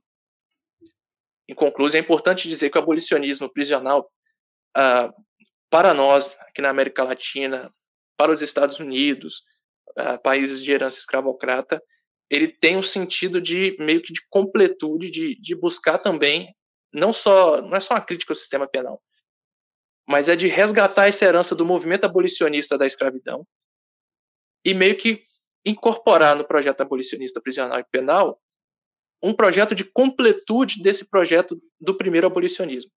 Então, uhum. tem, tem, tem, essa, tem essa continuidade histórica. E essa continuidade histórica é muito mais explícita no abolicionismo estadunidense. Então, quando percebi todo esse quadro de como, sabe, nós não, sabe, a gente pode ir mais fundo na história do abolicionismo, eu decidi criar o projeto Traduções Abolicionistas, que é justamente, então, vamos pegar quem, quem a gente não conhece e a gente pode ter algum diálogo frutífero e vamos trazer para o português. Sim. E vamos trazer, vamos trazer para a gente ler na nossa língua. Uh, e, obviamente, inicialmente a gente acaba o foco é muito no abolicionismo estadunidense, né? Ah, justamente por, por essa questão de resgatar meio que essa origem. Mas o projeto é, é, é de conhecer os abolicionismos latino-americanos, globais, globais, é. E, e, até mesmo alguns que são negligenciados dentro da própria Europa, assim, sabe? De, de, autores interessantíssimos. Ah, existe um autor chamado David Scott que assim, ele tem artigos interessantíssimos tratando do, a, da, da própria questão da abolição na Inglaterra e de como o projeto de abolição e fazendo assim críticas ao processo de abolição inglês para que não se repitam os mesmos erros no projeto abolicionista uh, penal inglês hoje, entendeu? uh, que eu acho que eu vou também tentar trazer a América Latina, enfim, a, a, o sentido é expandir mesmo, para ser meio que um centro de divulgação abolicionista. E, apesar da proposta ser trazer pessoas que abolicionistas não muito conhecidos, o primeiro texto é um texto da Angela Davis, assim, uh, que aí é, é, a mais conhecida. Né? Por que, que é que o também, Que o John Lennon também fez uma música para ela. Fez uma música para ela, que, tá, que, é, que é a figura central na própria formação do movimento abolicionista. Isso aí é algo fantástico, assim, de a gente ter uma Angela Davis é, entre viva hoje, porque assim, gente, a Angela Davis não ter sido assassinada lá na década de 70 no auge do ativismo dela é, é quase que um milagre. Assim, então, é, assim, é. Se você pensar que pessoas outros, outros, outros, protagonistas acabaram sendo assassinados, né? É uma coisa. Ah, gente, pega é, os Panteras é Negras. É difícil lembrar quem sobreviveu, né? É, a gente pega os Panteras Negras. Uh, Huey P. Newton, George Jackson, Fred Hampton. Fred teve um filme tá recente. Tá famoso. É, tá famoso. De sempre. É, famoso. Era, né? era identificar, é, era identificar e matar, né? Mas então assim, a gente tem um. É, assim, uma, vou colocar uma sorte muito grande a gente ter a Angela Davis viva. Até hoje é alguém que participou da e é figura central na própria formação uh, do, do movimento abolicionista. Foi um texto dela chamado Desafio da Abolição Prisional. É um texto dela com um cara chamado Dylan Rodrigues, uhum. é, que também é um cara fantástico, tem texto que eu quero trazer. Inclusive, gente, por exemplo, Dylan Rodrigues, ele tá no Twitter. Ele tem Twitter. Uh, se pesquisar Dylan Rodrigues, você acha lá. É, eu, eu, acho interessante, sabe? Começar a seguir esse pessoal no Twitter, fazer esse contato, né, com, com essa galera de lá. Tem muita galera uh, no abolicionismo que tem. Eu recomendaria, por exemplo, o, a, a Ruth Gilmore, que é uma pensadora central dos Estados Unidos. Ela tem um livro chamado Golden Gulag. É que ela faz, ela faz assim, eu acho que é a análise mais fina sobre ela faz análise específica sobre o processo de expansão prisional na Califórnia, que foi o maior processo de expansão prisional da história da humanidade. Nunca se prendeu tanta gente em tão curto período de tempo quanto a Califórnia, a partir da década de final de 70 até o início dos anos 2000. E assim, é a análise mais fina que você tem sobre. E ela é marxista, tem uma análise materialista séria. É a análise mais fina que você tem sobre como que.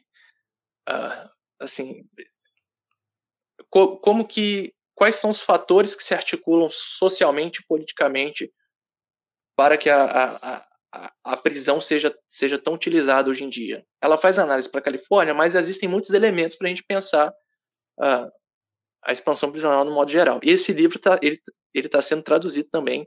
Eu, eu não participo de nada nesse, mas ele deve ser, se não me engano, ele vai ser publicado no final do ano pela editora Elefante. Ah, que demais. Tá sendo, e, por exemplo, a Ruth Gilmore, ela é geógrafa. Entendeu? Então ela traz uma perspectiva assim, graças a Deus, a Deus, né? graças a Deus, completamente fora do, do direito, assim, ela não tem os vícios jurídicos nenhum, que é uma que eu acho que é um ponto forte do abolicionismo, do abolicionismo estadunidense, que que não tem uma vinculação tão grande com a academia, é, é, é algo que surge a partir dos movimentos uh, sociais, mas não é que surge assim dos movimentos sociais só como ação e sem teoria. Não, eles têm uma produção teórica rica, finíssima, como eu disse, a Angela Davis, gente, né? A Ruth Sim. Gilman, a Marieme Caba, que é outra autora central também, importantíssima. Eles têm uma produção teórica que não se limita a, a, simplesmente aos espaços acadêmicos de produção. Sim. Ah, então, eu comecei com esse texto dela, O Desafio da Abolição Prisional, que ela faz, eu, eu, eu recomendo sim, sabe, quem não conhece nada de abolicionismo, é muito interessante nesse texto. E é muito interessante, obviamente, você tem os livros dela, Estarão as Prisões Obsoletas e tem A Democracia da Abolição. Às vezes você quer um negócio rapidinho aqui, fazendo muito tempo, o artigo dela é curto, acho que é 10 páginas, 9, 10 páginas. Ela faz, ela faz meio que um balanço histórico sobre o abolicionismo. Então, por exemplo, ela aponta o livro do Thomas Mathiesen, ela aponta o livro da, da Faye uh, Knopp também, esse Instead of Prisons, uh, e ela faz um balanço crítico do, do, da própria ICOPA, da própria Conferência Internacional sobre Abolicionismo Penal. Ela faz esse balanço, ela trata da, de como muitas vezes a questão racial era negligenciada, uh, de como o Dylan Rodrigues, que é esse, o desafio da abolição prisional, uma conversa, é um diálogo entre o Dylan Rodrigues, meio que uma entrevista entre o, do Dylan Rodrigues pra, é, com a Angela Davis. O Dylan Rodrigues fala, por exemplo, que muitos estudantes negros eram meio que alienados dos, de, dos debates lá na Ecopa, que não era dada muita atenção à crítica racial. É um artigo que tem esse, faz esse balanço histórico uh, muito interessante eu, eu recomendo ler. Então, assim. Uma boa, uma boa introdução, então. É uma boa introdução. Tudo que eu, isso tudo que eu disse aqui, todo esse. Essa, como você disse, essa radiografia histórica, é, assim, é o que eu tenho feito desde 2020 para cá. Desde o finalzinho de 2019, início de 2020 para cá, tipo assim, é isso que eu, é isso que eu faço, é, é como eu foco meu abolicionismo. Eu tive experiência também de é, 2020 foi um ano de militância para mim também, com a, com a, Frente Estadual do Espírito Santo. Atenção, gente, conheçam a militância da Agenda Nacional pelo Desencarceramento e das frentes estaduais. Sabe? Se você, qualquer estado que você esteja, tem, pode ter, vai ter uma frente estadual aí pelo desencarceramento. Se, busca seguir nas redes sociais, busca acompanhar o que, o que vem acontecendo. 2000, 2020 foi um ano de aproximação. Uh, infelizmente, eu tive que me afastar da frente aqui do Espírito Santo, porque eu saí do Espírito Santo. Aliás, Amos, deixa eu só apontar uma hum. coisa, né? Quando, quando a gente fala, tá, a gente está falando, como a gente está falando da, da, sua perspectiva, você pesquisador, fez essa coisa histórica, Europa, Estados Unidos, a gente nem vai, nem vai dar tempo, a gente depois fazer uma parte do sobre só de Brasil, mas você está falando agora da sua militância, e aí ela, ela é brasileira, né? Mas está localizada aqui. Só lembrar, né, que a gente acabou de ter um fato aí da CPI que foi aquela coisa que queriam abandonar os caras para pra pandemia, né? E largar lá, nem, não, ia, não ia ter nenhum cuidado. Isso dá uma, uma margenzinha, né, de como que a, a questão é urgente no Brasil, né? Uma de muitas, né? Mas só para pontuar. Uma coisa, um dado recente aí. Não, sistema prisional no Brasil é, é uma das coisas assim mais Cara, é até difícil de explicar o quanto que é horrível o estado do, do sistema prisional brasileiro. Assim, gente, é, é prisão. Não importa o nível Clipem da estrutura. essa parte aí, pessoas. Não importa o nível da estrutura da prisão, que a pessoa fala, nossa, prisão ó, que nem na Noruega, que prisão legal, né? É melhor que o meu quarto aqui, a prisão na Noruega. A gente tem que tomar cuidado. Já. É, já essa afirmação tem que se tomar cuidado. Se, se analisar a qualidade da prisão, você tem que analisar com o próprio com o contexto da sociedade que aquela prisão está. Né? Eu te garanto que para o norueguês ele não vai achar legal estar tá na prisão daquela, mesmo sendo confortável como é. é. E aqui, eu duvido aqui também. A gente fala assim, ah, melhor que o meu quarto. Tá, então vai ficar preso lá para você ver, então você vai achar legal. Com um mês você já vai estar tá, eh, batendo na porta querendo sair. Né? Mas só que no Brasil, assim. O brasileiro é... não aguenta ficar em casa nem na pandemia aí. Tô falando é... de quem tem casa bem confortável. Exatamente. Quem, quem viu? Sistema prisional no Brasil é uma das coisas assim. Eu vou te falar, é, é, é crime, assim, é um dos crimes. É um dos maiores crimes contra. É um dos mais horrendos crimes contra a humanidade uh, do século. Do, do, dos últimos, das últimas décadas, dos últimos séculos. Ah, e, cara, isso tem muita relação, obviamente, com a nossa formação histórica concreta. Acho que não, não vai dar para entrar muito nisso hoje. Mas, assim, a gente está muito acostumado a ter uma percepção do sistema prisional brasileiro meio que moldado pelo Datena, pelos programas uh, uh, policiais. Nosso né? futuro presidente. É que você vê, às vezes tem uma rebelião prisional, e aí você vê alguém falando assim: ah, mas eles estão reclamando de quê? Tem comida lá, come, dorme, não faz nada. O Estado assim. banca eles. É. O Estado banca eles. Sendo banca que a realidade... família.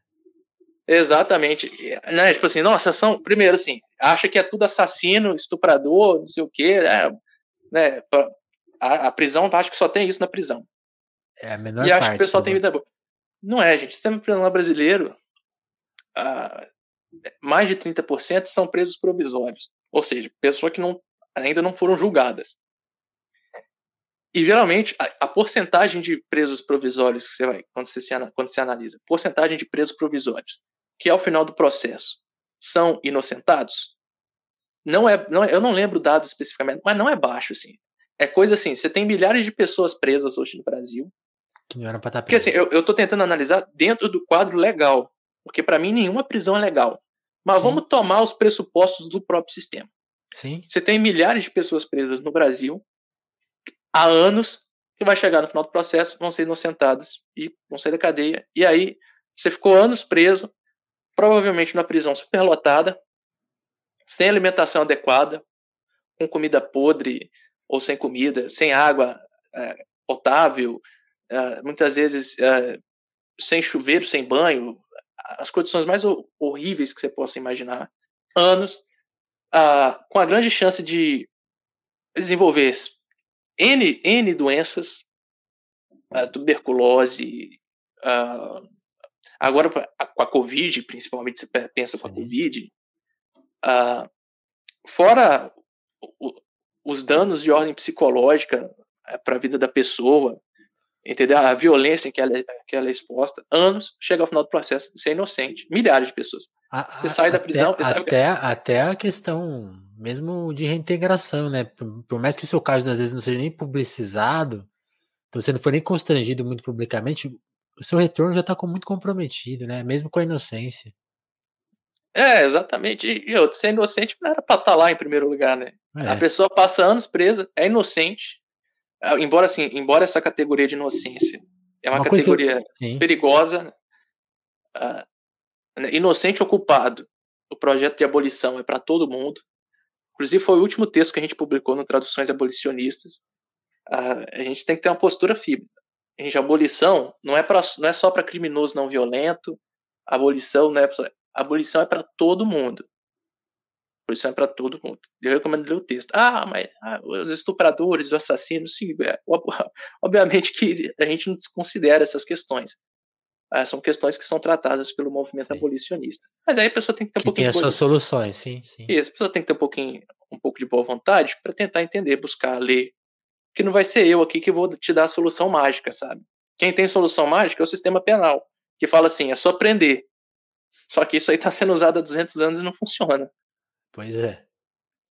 Então, assim, uh, você pega. Então, 30%, mais de 30% de presos provisórios. Muitos vão ser inocentados. O cara chega no final de anos de encarceramento, uh, é inocente, sai livre. Sabe o que, que o Estado faz? Faz assim: foi mal, cara. Tchau, valeu, obrigado. Forte abraço. Forte abraço. E fora que a maioria dos presos é, é por crimes não violentos, gente. É, é o varejo do tráfico de drogas. E aí, quando a gente vai analisar, então, o perfil uh, dos presos. Muita coisa, muita coisa é produzida com prova única, ah, gente é processo, aí vai embora, né? É jovem, é preto, favelado, que está preso porque o policial falou que, que ele estava com, com droga. Aí o cara estava com 30 gramas de droga, sei lá, com 30 gramas, nem 30, 10 gramas de maconha aí ele é traficante, entendeu?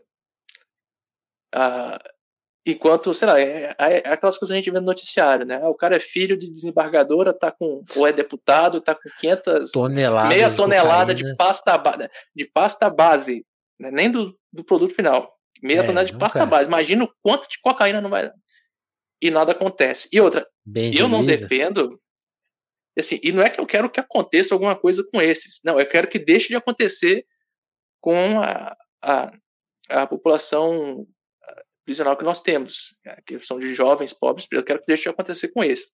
Que é uma Sim. outra polêmica também que tem né, sobre a questão de punir poderosos ou não, e que talvez seja mais produtivo a gente entrar, ser um papo para um, uh, uma Muita gente deixou ocasião. de ver essa live hoje porque tava torcendo pra mulher ser presa lá na CPI, que a CPI foi, foi pra noite aí, mó caos, né? Pô, eu tô desligado, cara. Não, eu, eu, eu também, eu, só, eu, só, vi meio pronto, falei, vixe, a CPI voltou, acho que daqui a pouco vão prender essa mulher aí, nem sei quem tava lá hoje, mas eu sei que ela tá pra ser presa aí. Imagina, eu só vi assim, parece que ela ia ser presa porque queria ficar em silêncio dessa vez, assim. Eu acho que ela não queria falar, parece. É, é difícil acompanhar, ai, ai. É, é, é difícil acompanhar. É. Mas, assim, vocês que estão ouvindo aí que nunca ouviram de abolicionismo penal, gente, é, sistema prisional brasileiro é isso. O STF reconheceu, né, que é um estado de coisas inconstitucional, assim. Aí teve a nossa luta é para acabar com isso, superar Sim. isso, sabe? Sim, isso aí superado, acho que a gente resolve um problemaço, assim. Eu acho que não é uma coisa que virá desacompanhada, né? Falta, tem muitas outras coisas, mas é, trans, é sei lá, uma coisa transversal, né? Tipo, é, é urgente, né? É isso. Sim, e outra, é, a gente tem muitas vezes incompreensões sobre abolicionismo penal, porque a gente tem, às vezes a gente não, não compreende muito o que, que é o próprio abolicionismo penal, sabe? Uhum. Uh, e obviamente que não existe uma definição de abolicionismo. Né? A gente sempre fala isso. Existem abolicionismos penais, existem várias construções, mas o, no geral a gente tem que compreender que o abolicionismo penal é um projeto que é eminentemente político, que busca a superação. E aí pode ser do sistema penal, pode ser do complexo industrial prisional.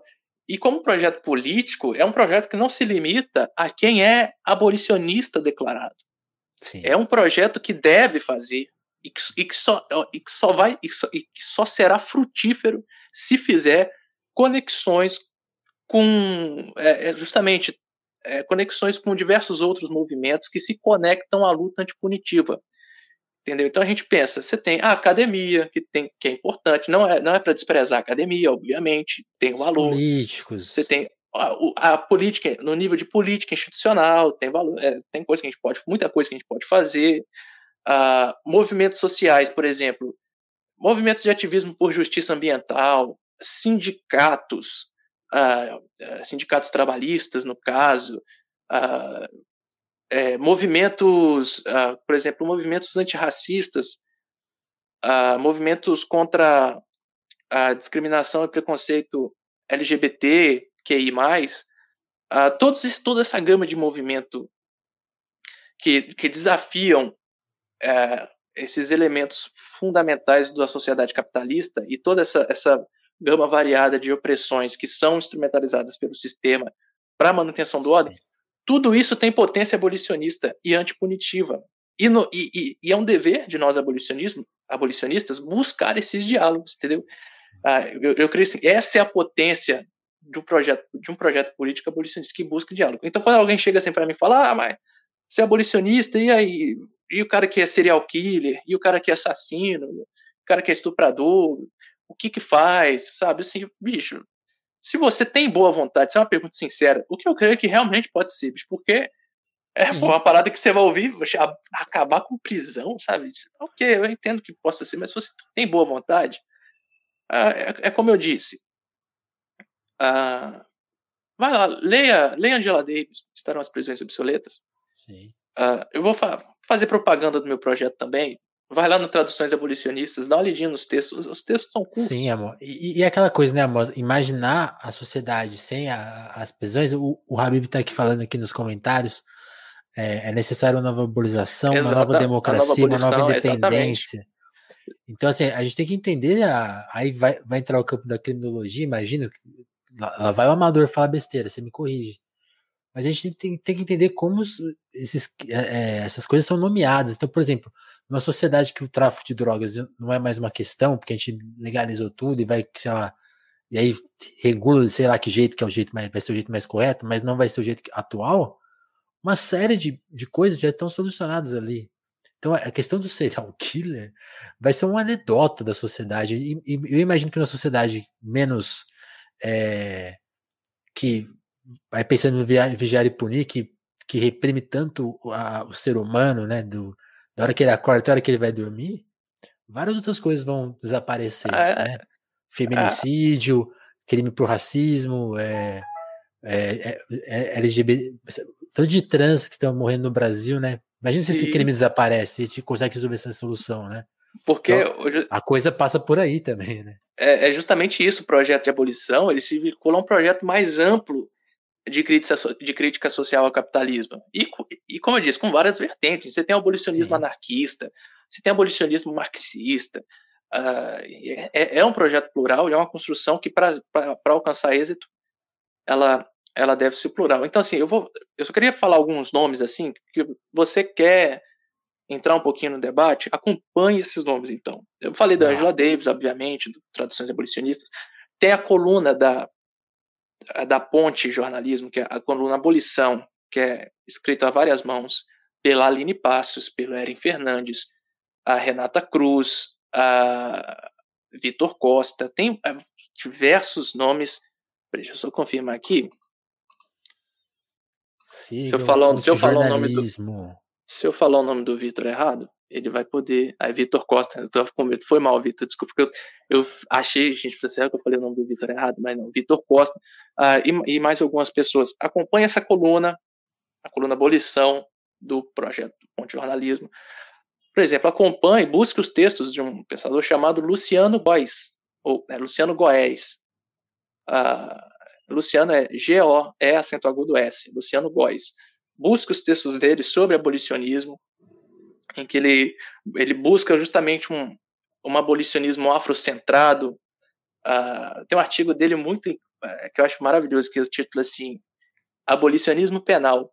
Mas que abolicionismo penal, cara pálida? É, é assim, a, a, acompanhe. E, assim, a partir desses nomes você vai, você acaba conhecendo mais gente. E você quer saber a alternativa, então o que, que a gente coloca no lugar, o que, que a gente faz?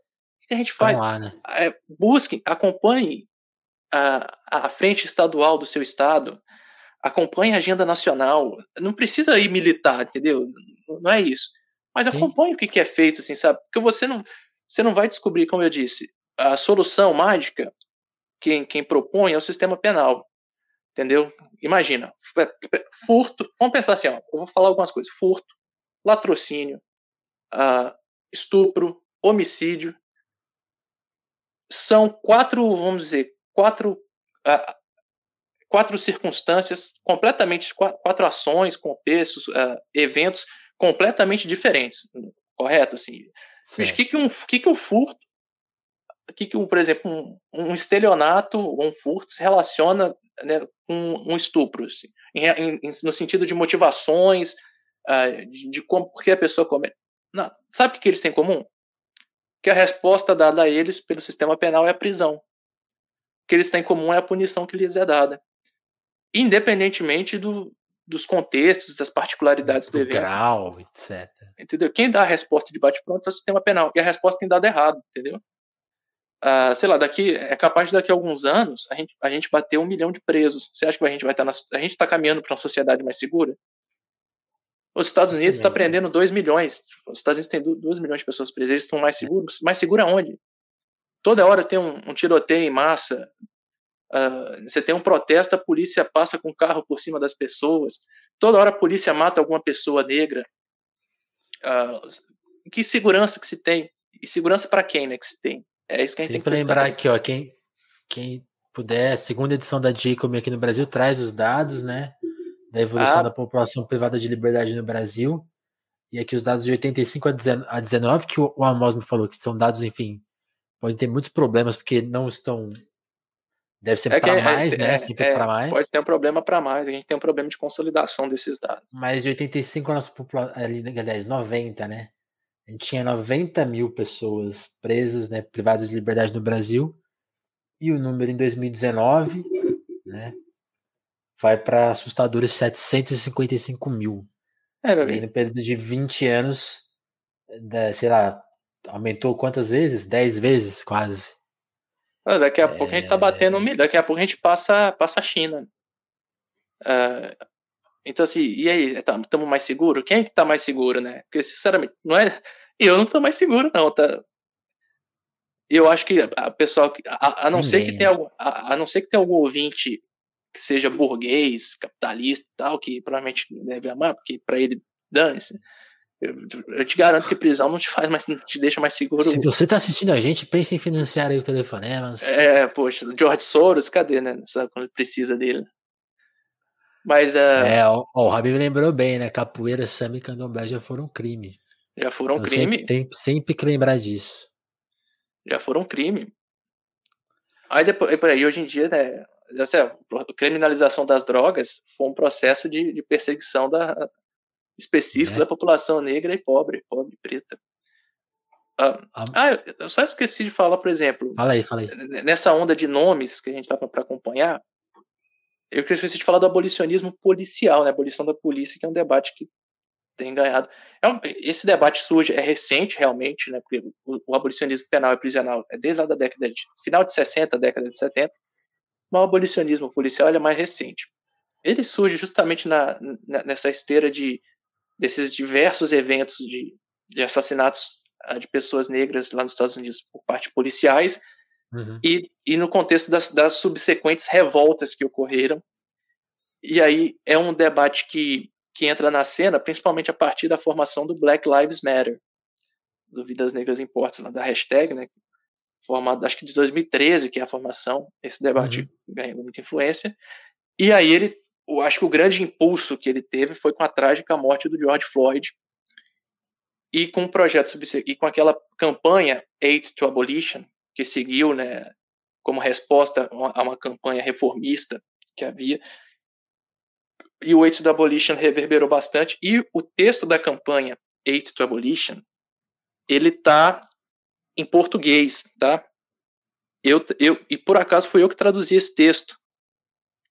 Eu traduzi o texto da campanha completo e está publicado pelo Lavra Palavra. Eu vou, eu vou até te passar o link aqui. Aí, Manda aí, quem, quem, quem puder assistir a, a minha. Eu tenho três entrevistas com a Cássia Augusto e na, eu estava lembrando, por, a justamente. Discutiu, a gente discutiu essa, essa questão aí, que o Age Abolition. É, eu estava lembrando. Eu, mais... eu, eu ouvi o, o, o, programa com a Cássia quando estava falando, falei, olha só, já, lembrando dessa. dessa então, o Age, o Abolition, mandei o link pro. Deixa eu mandar aqui também, acho que eu mandei meio errado. Aí tá melhor está publicado no Lava Palavra, quem quiser ler, porque aí assim, ah, o que, que, é, o que, que é abolição policial a nível de proposta? O contexto histórico foi isso que eu falei, né? Uhum. A nível de proposta, você pode ler o Aid to Abolition, o texto da campanha em português, em que as, as propostas estão muito bem especificadas, é, é para o contexto estadunidense, mas é possível ter uma noção, e acho que o principal ponto, sem dúvida, é aquela questão do, de desfinanciar a polícia, né? desse financiamento, de se tirar os investimentos da polícia e tal. E aí eu falo assim, acompanhe também, quem quiser se interar nesse debate de abolição da polícia, o trabalho da Iniciativa Direito à Memória e Justiça Racial, pessoal do IDM JR, que o Acácio escreveu também, é, publicou um texto. Eu até, eu até recomendei no Twitter, né, um texto, tem mais de um, né, mas que ele publicou pelo, pela, pela iniciativa, pelo pessoal do IDM, que é projeto lá muito importante que vem realizando um trabalho sensacional de realizar esse debate sobre a abolição da polícia, que é o projeto lá nas figuras do Fran Sérgio e da Gisele. Acompanhe é, também que vale a pena. Muito bom.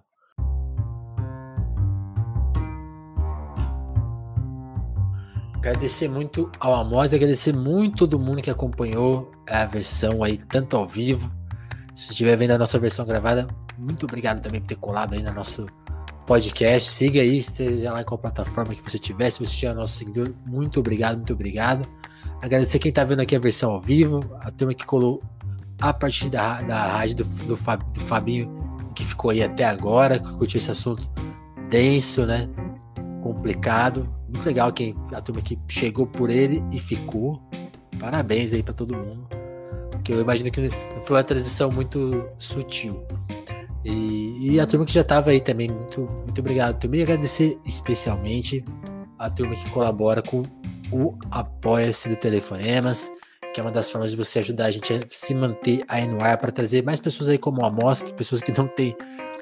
Imagino que o Amos nunca mais vai conseguir falar uma hora e quarenta em nenhum lugar aí da mídia. E aí é só aqui mesmo que a gente dá essa chance para quem tem esse tipo de ideia e vocês viram como é importante essa discussão, como é urgente essa discussão. Então, se você puder colar lá para a gente continuar fazendo esse trabalho, considere. Se você tiver meio ruim de grana, sei que pandemia está sendo muito custosa para a gente, aí com todo mundo sem emprego, passando um aperto, tá tudo caro pra caramba. Então, chega compartilhando só que já vai estar tá dando uma grande ajuda, mas se puder colaborar de 2 a 5 reais, 10 se você quiser ganhar desconto na Livraria Alecrim, tem um esqueminha lá que a gente faz com nossos super parceiros. É... Considere aí. Eu vou agradecer quem tá por lá. Deixa eu puxar minha lista aqui que eu sempre esqueço de deixar no jeito. Internet colaborar, ela vai abrir aqui imediatamente, ó. 3, 2, 1. Não colaborou. Agora vai.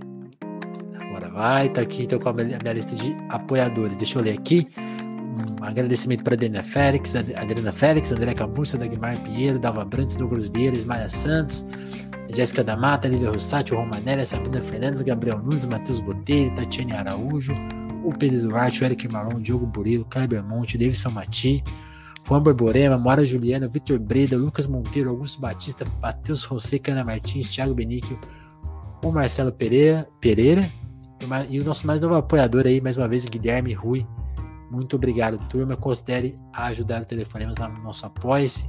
Sigam o Amos aí nas redes sociais deles. Eu é, no Twitter do Telefonemas tem lá o link, você procura pra gente lá, Telefonemas, Telefonemas Underline, acha a gente lá no Twitter, você vai achar o Amos também. Amos, valeu demais, cara, por ter topado participar mais uma vez aqui do Telefonemas. Aquela primeira vez, vez foi de surpresa, agora é oficial. Foi bom demais, valeu. Ah, mesmo, eu que cara. agradeço.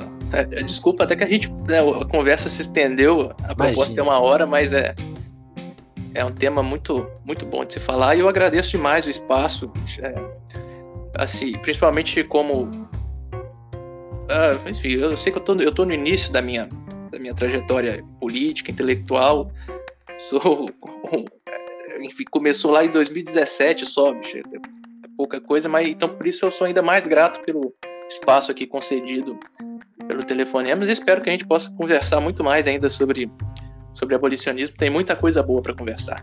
Com certeza. Quem tá vendo a versão da, em Twitch, vou mandar vocês lá pro Luigi. Façam um barulho lá, fala assim: ah, telefonemas é muito legal, Luigi, dá uma atenção para nós. E para quem tá vendo as, as, outras versões, não vai fazer nenhum sentido isso. Mas, meu, muito obrigado. Até o próximo Telefonemas. A qualquer momento a gente tá aí de volta com mais uma entrevista 10 como essa. Ou, lembrando aí que quinta-feira tem Nina Santos, nosso especial Crise, Crise, Crise Milton Santos, todos vocês estão convidados a colar aqui na nossa Twitch às 8 horas, quinta-feira. Vai ser show esse papo. Até a próxima, gente.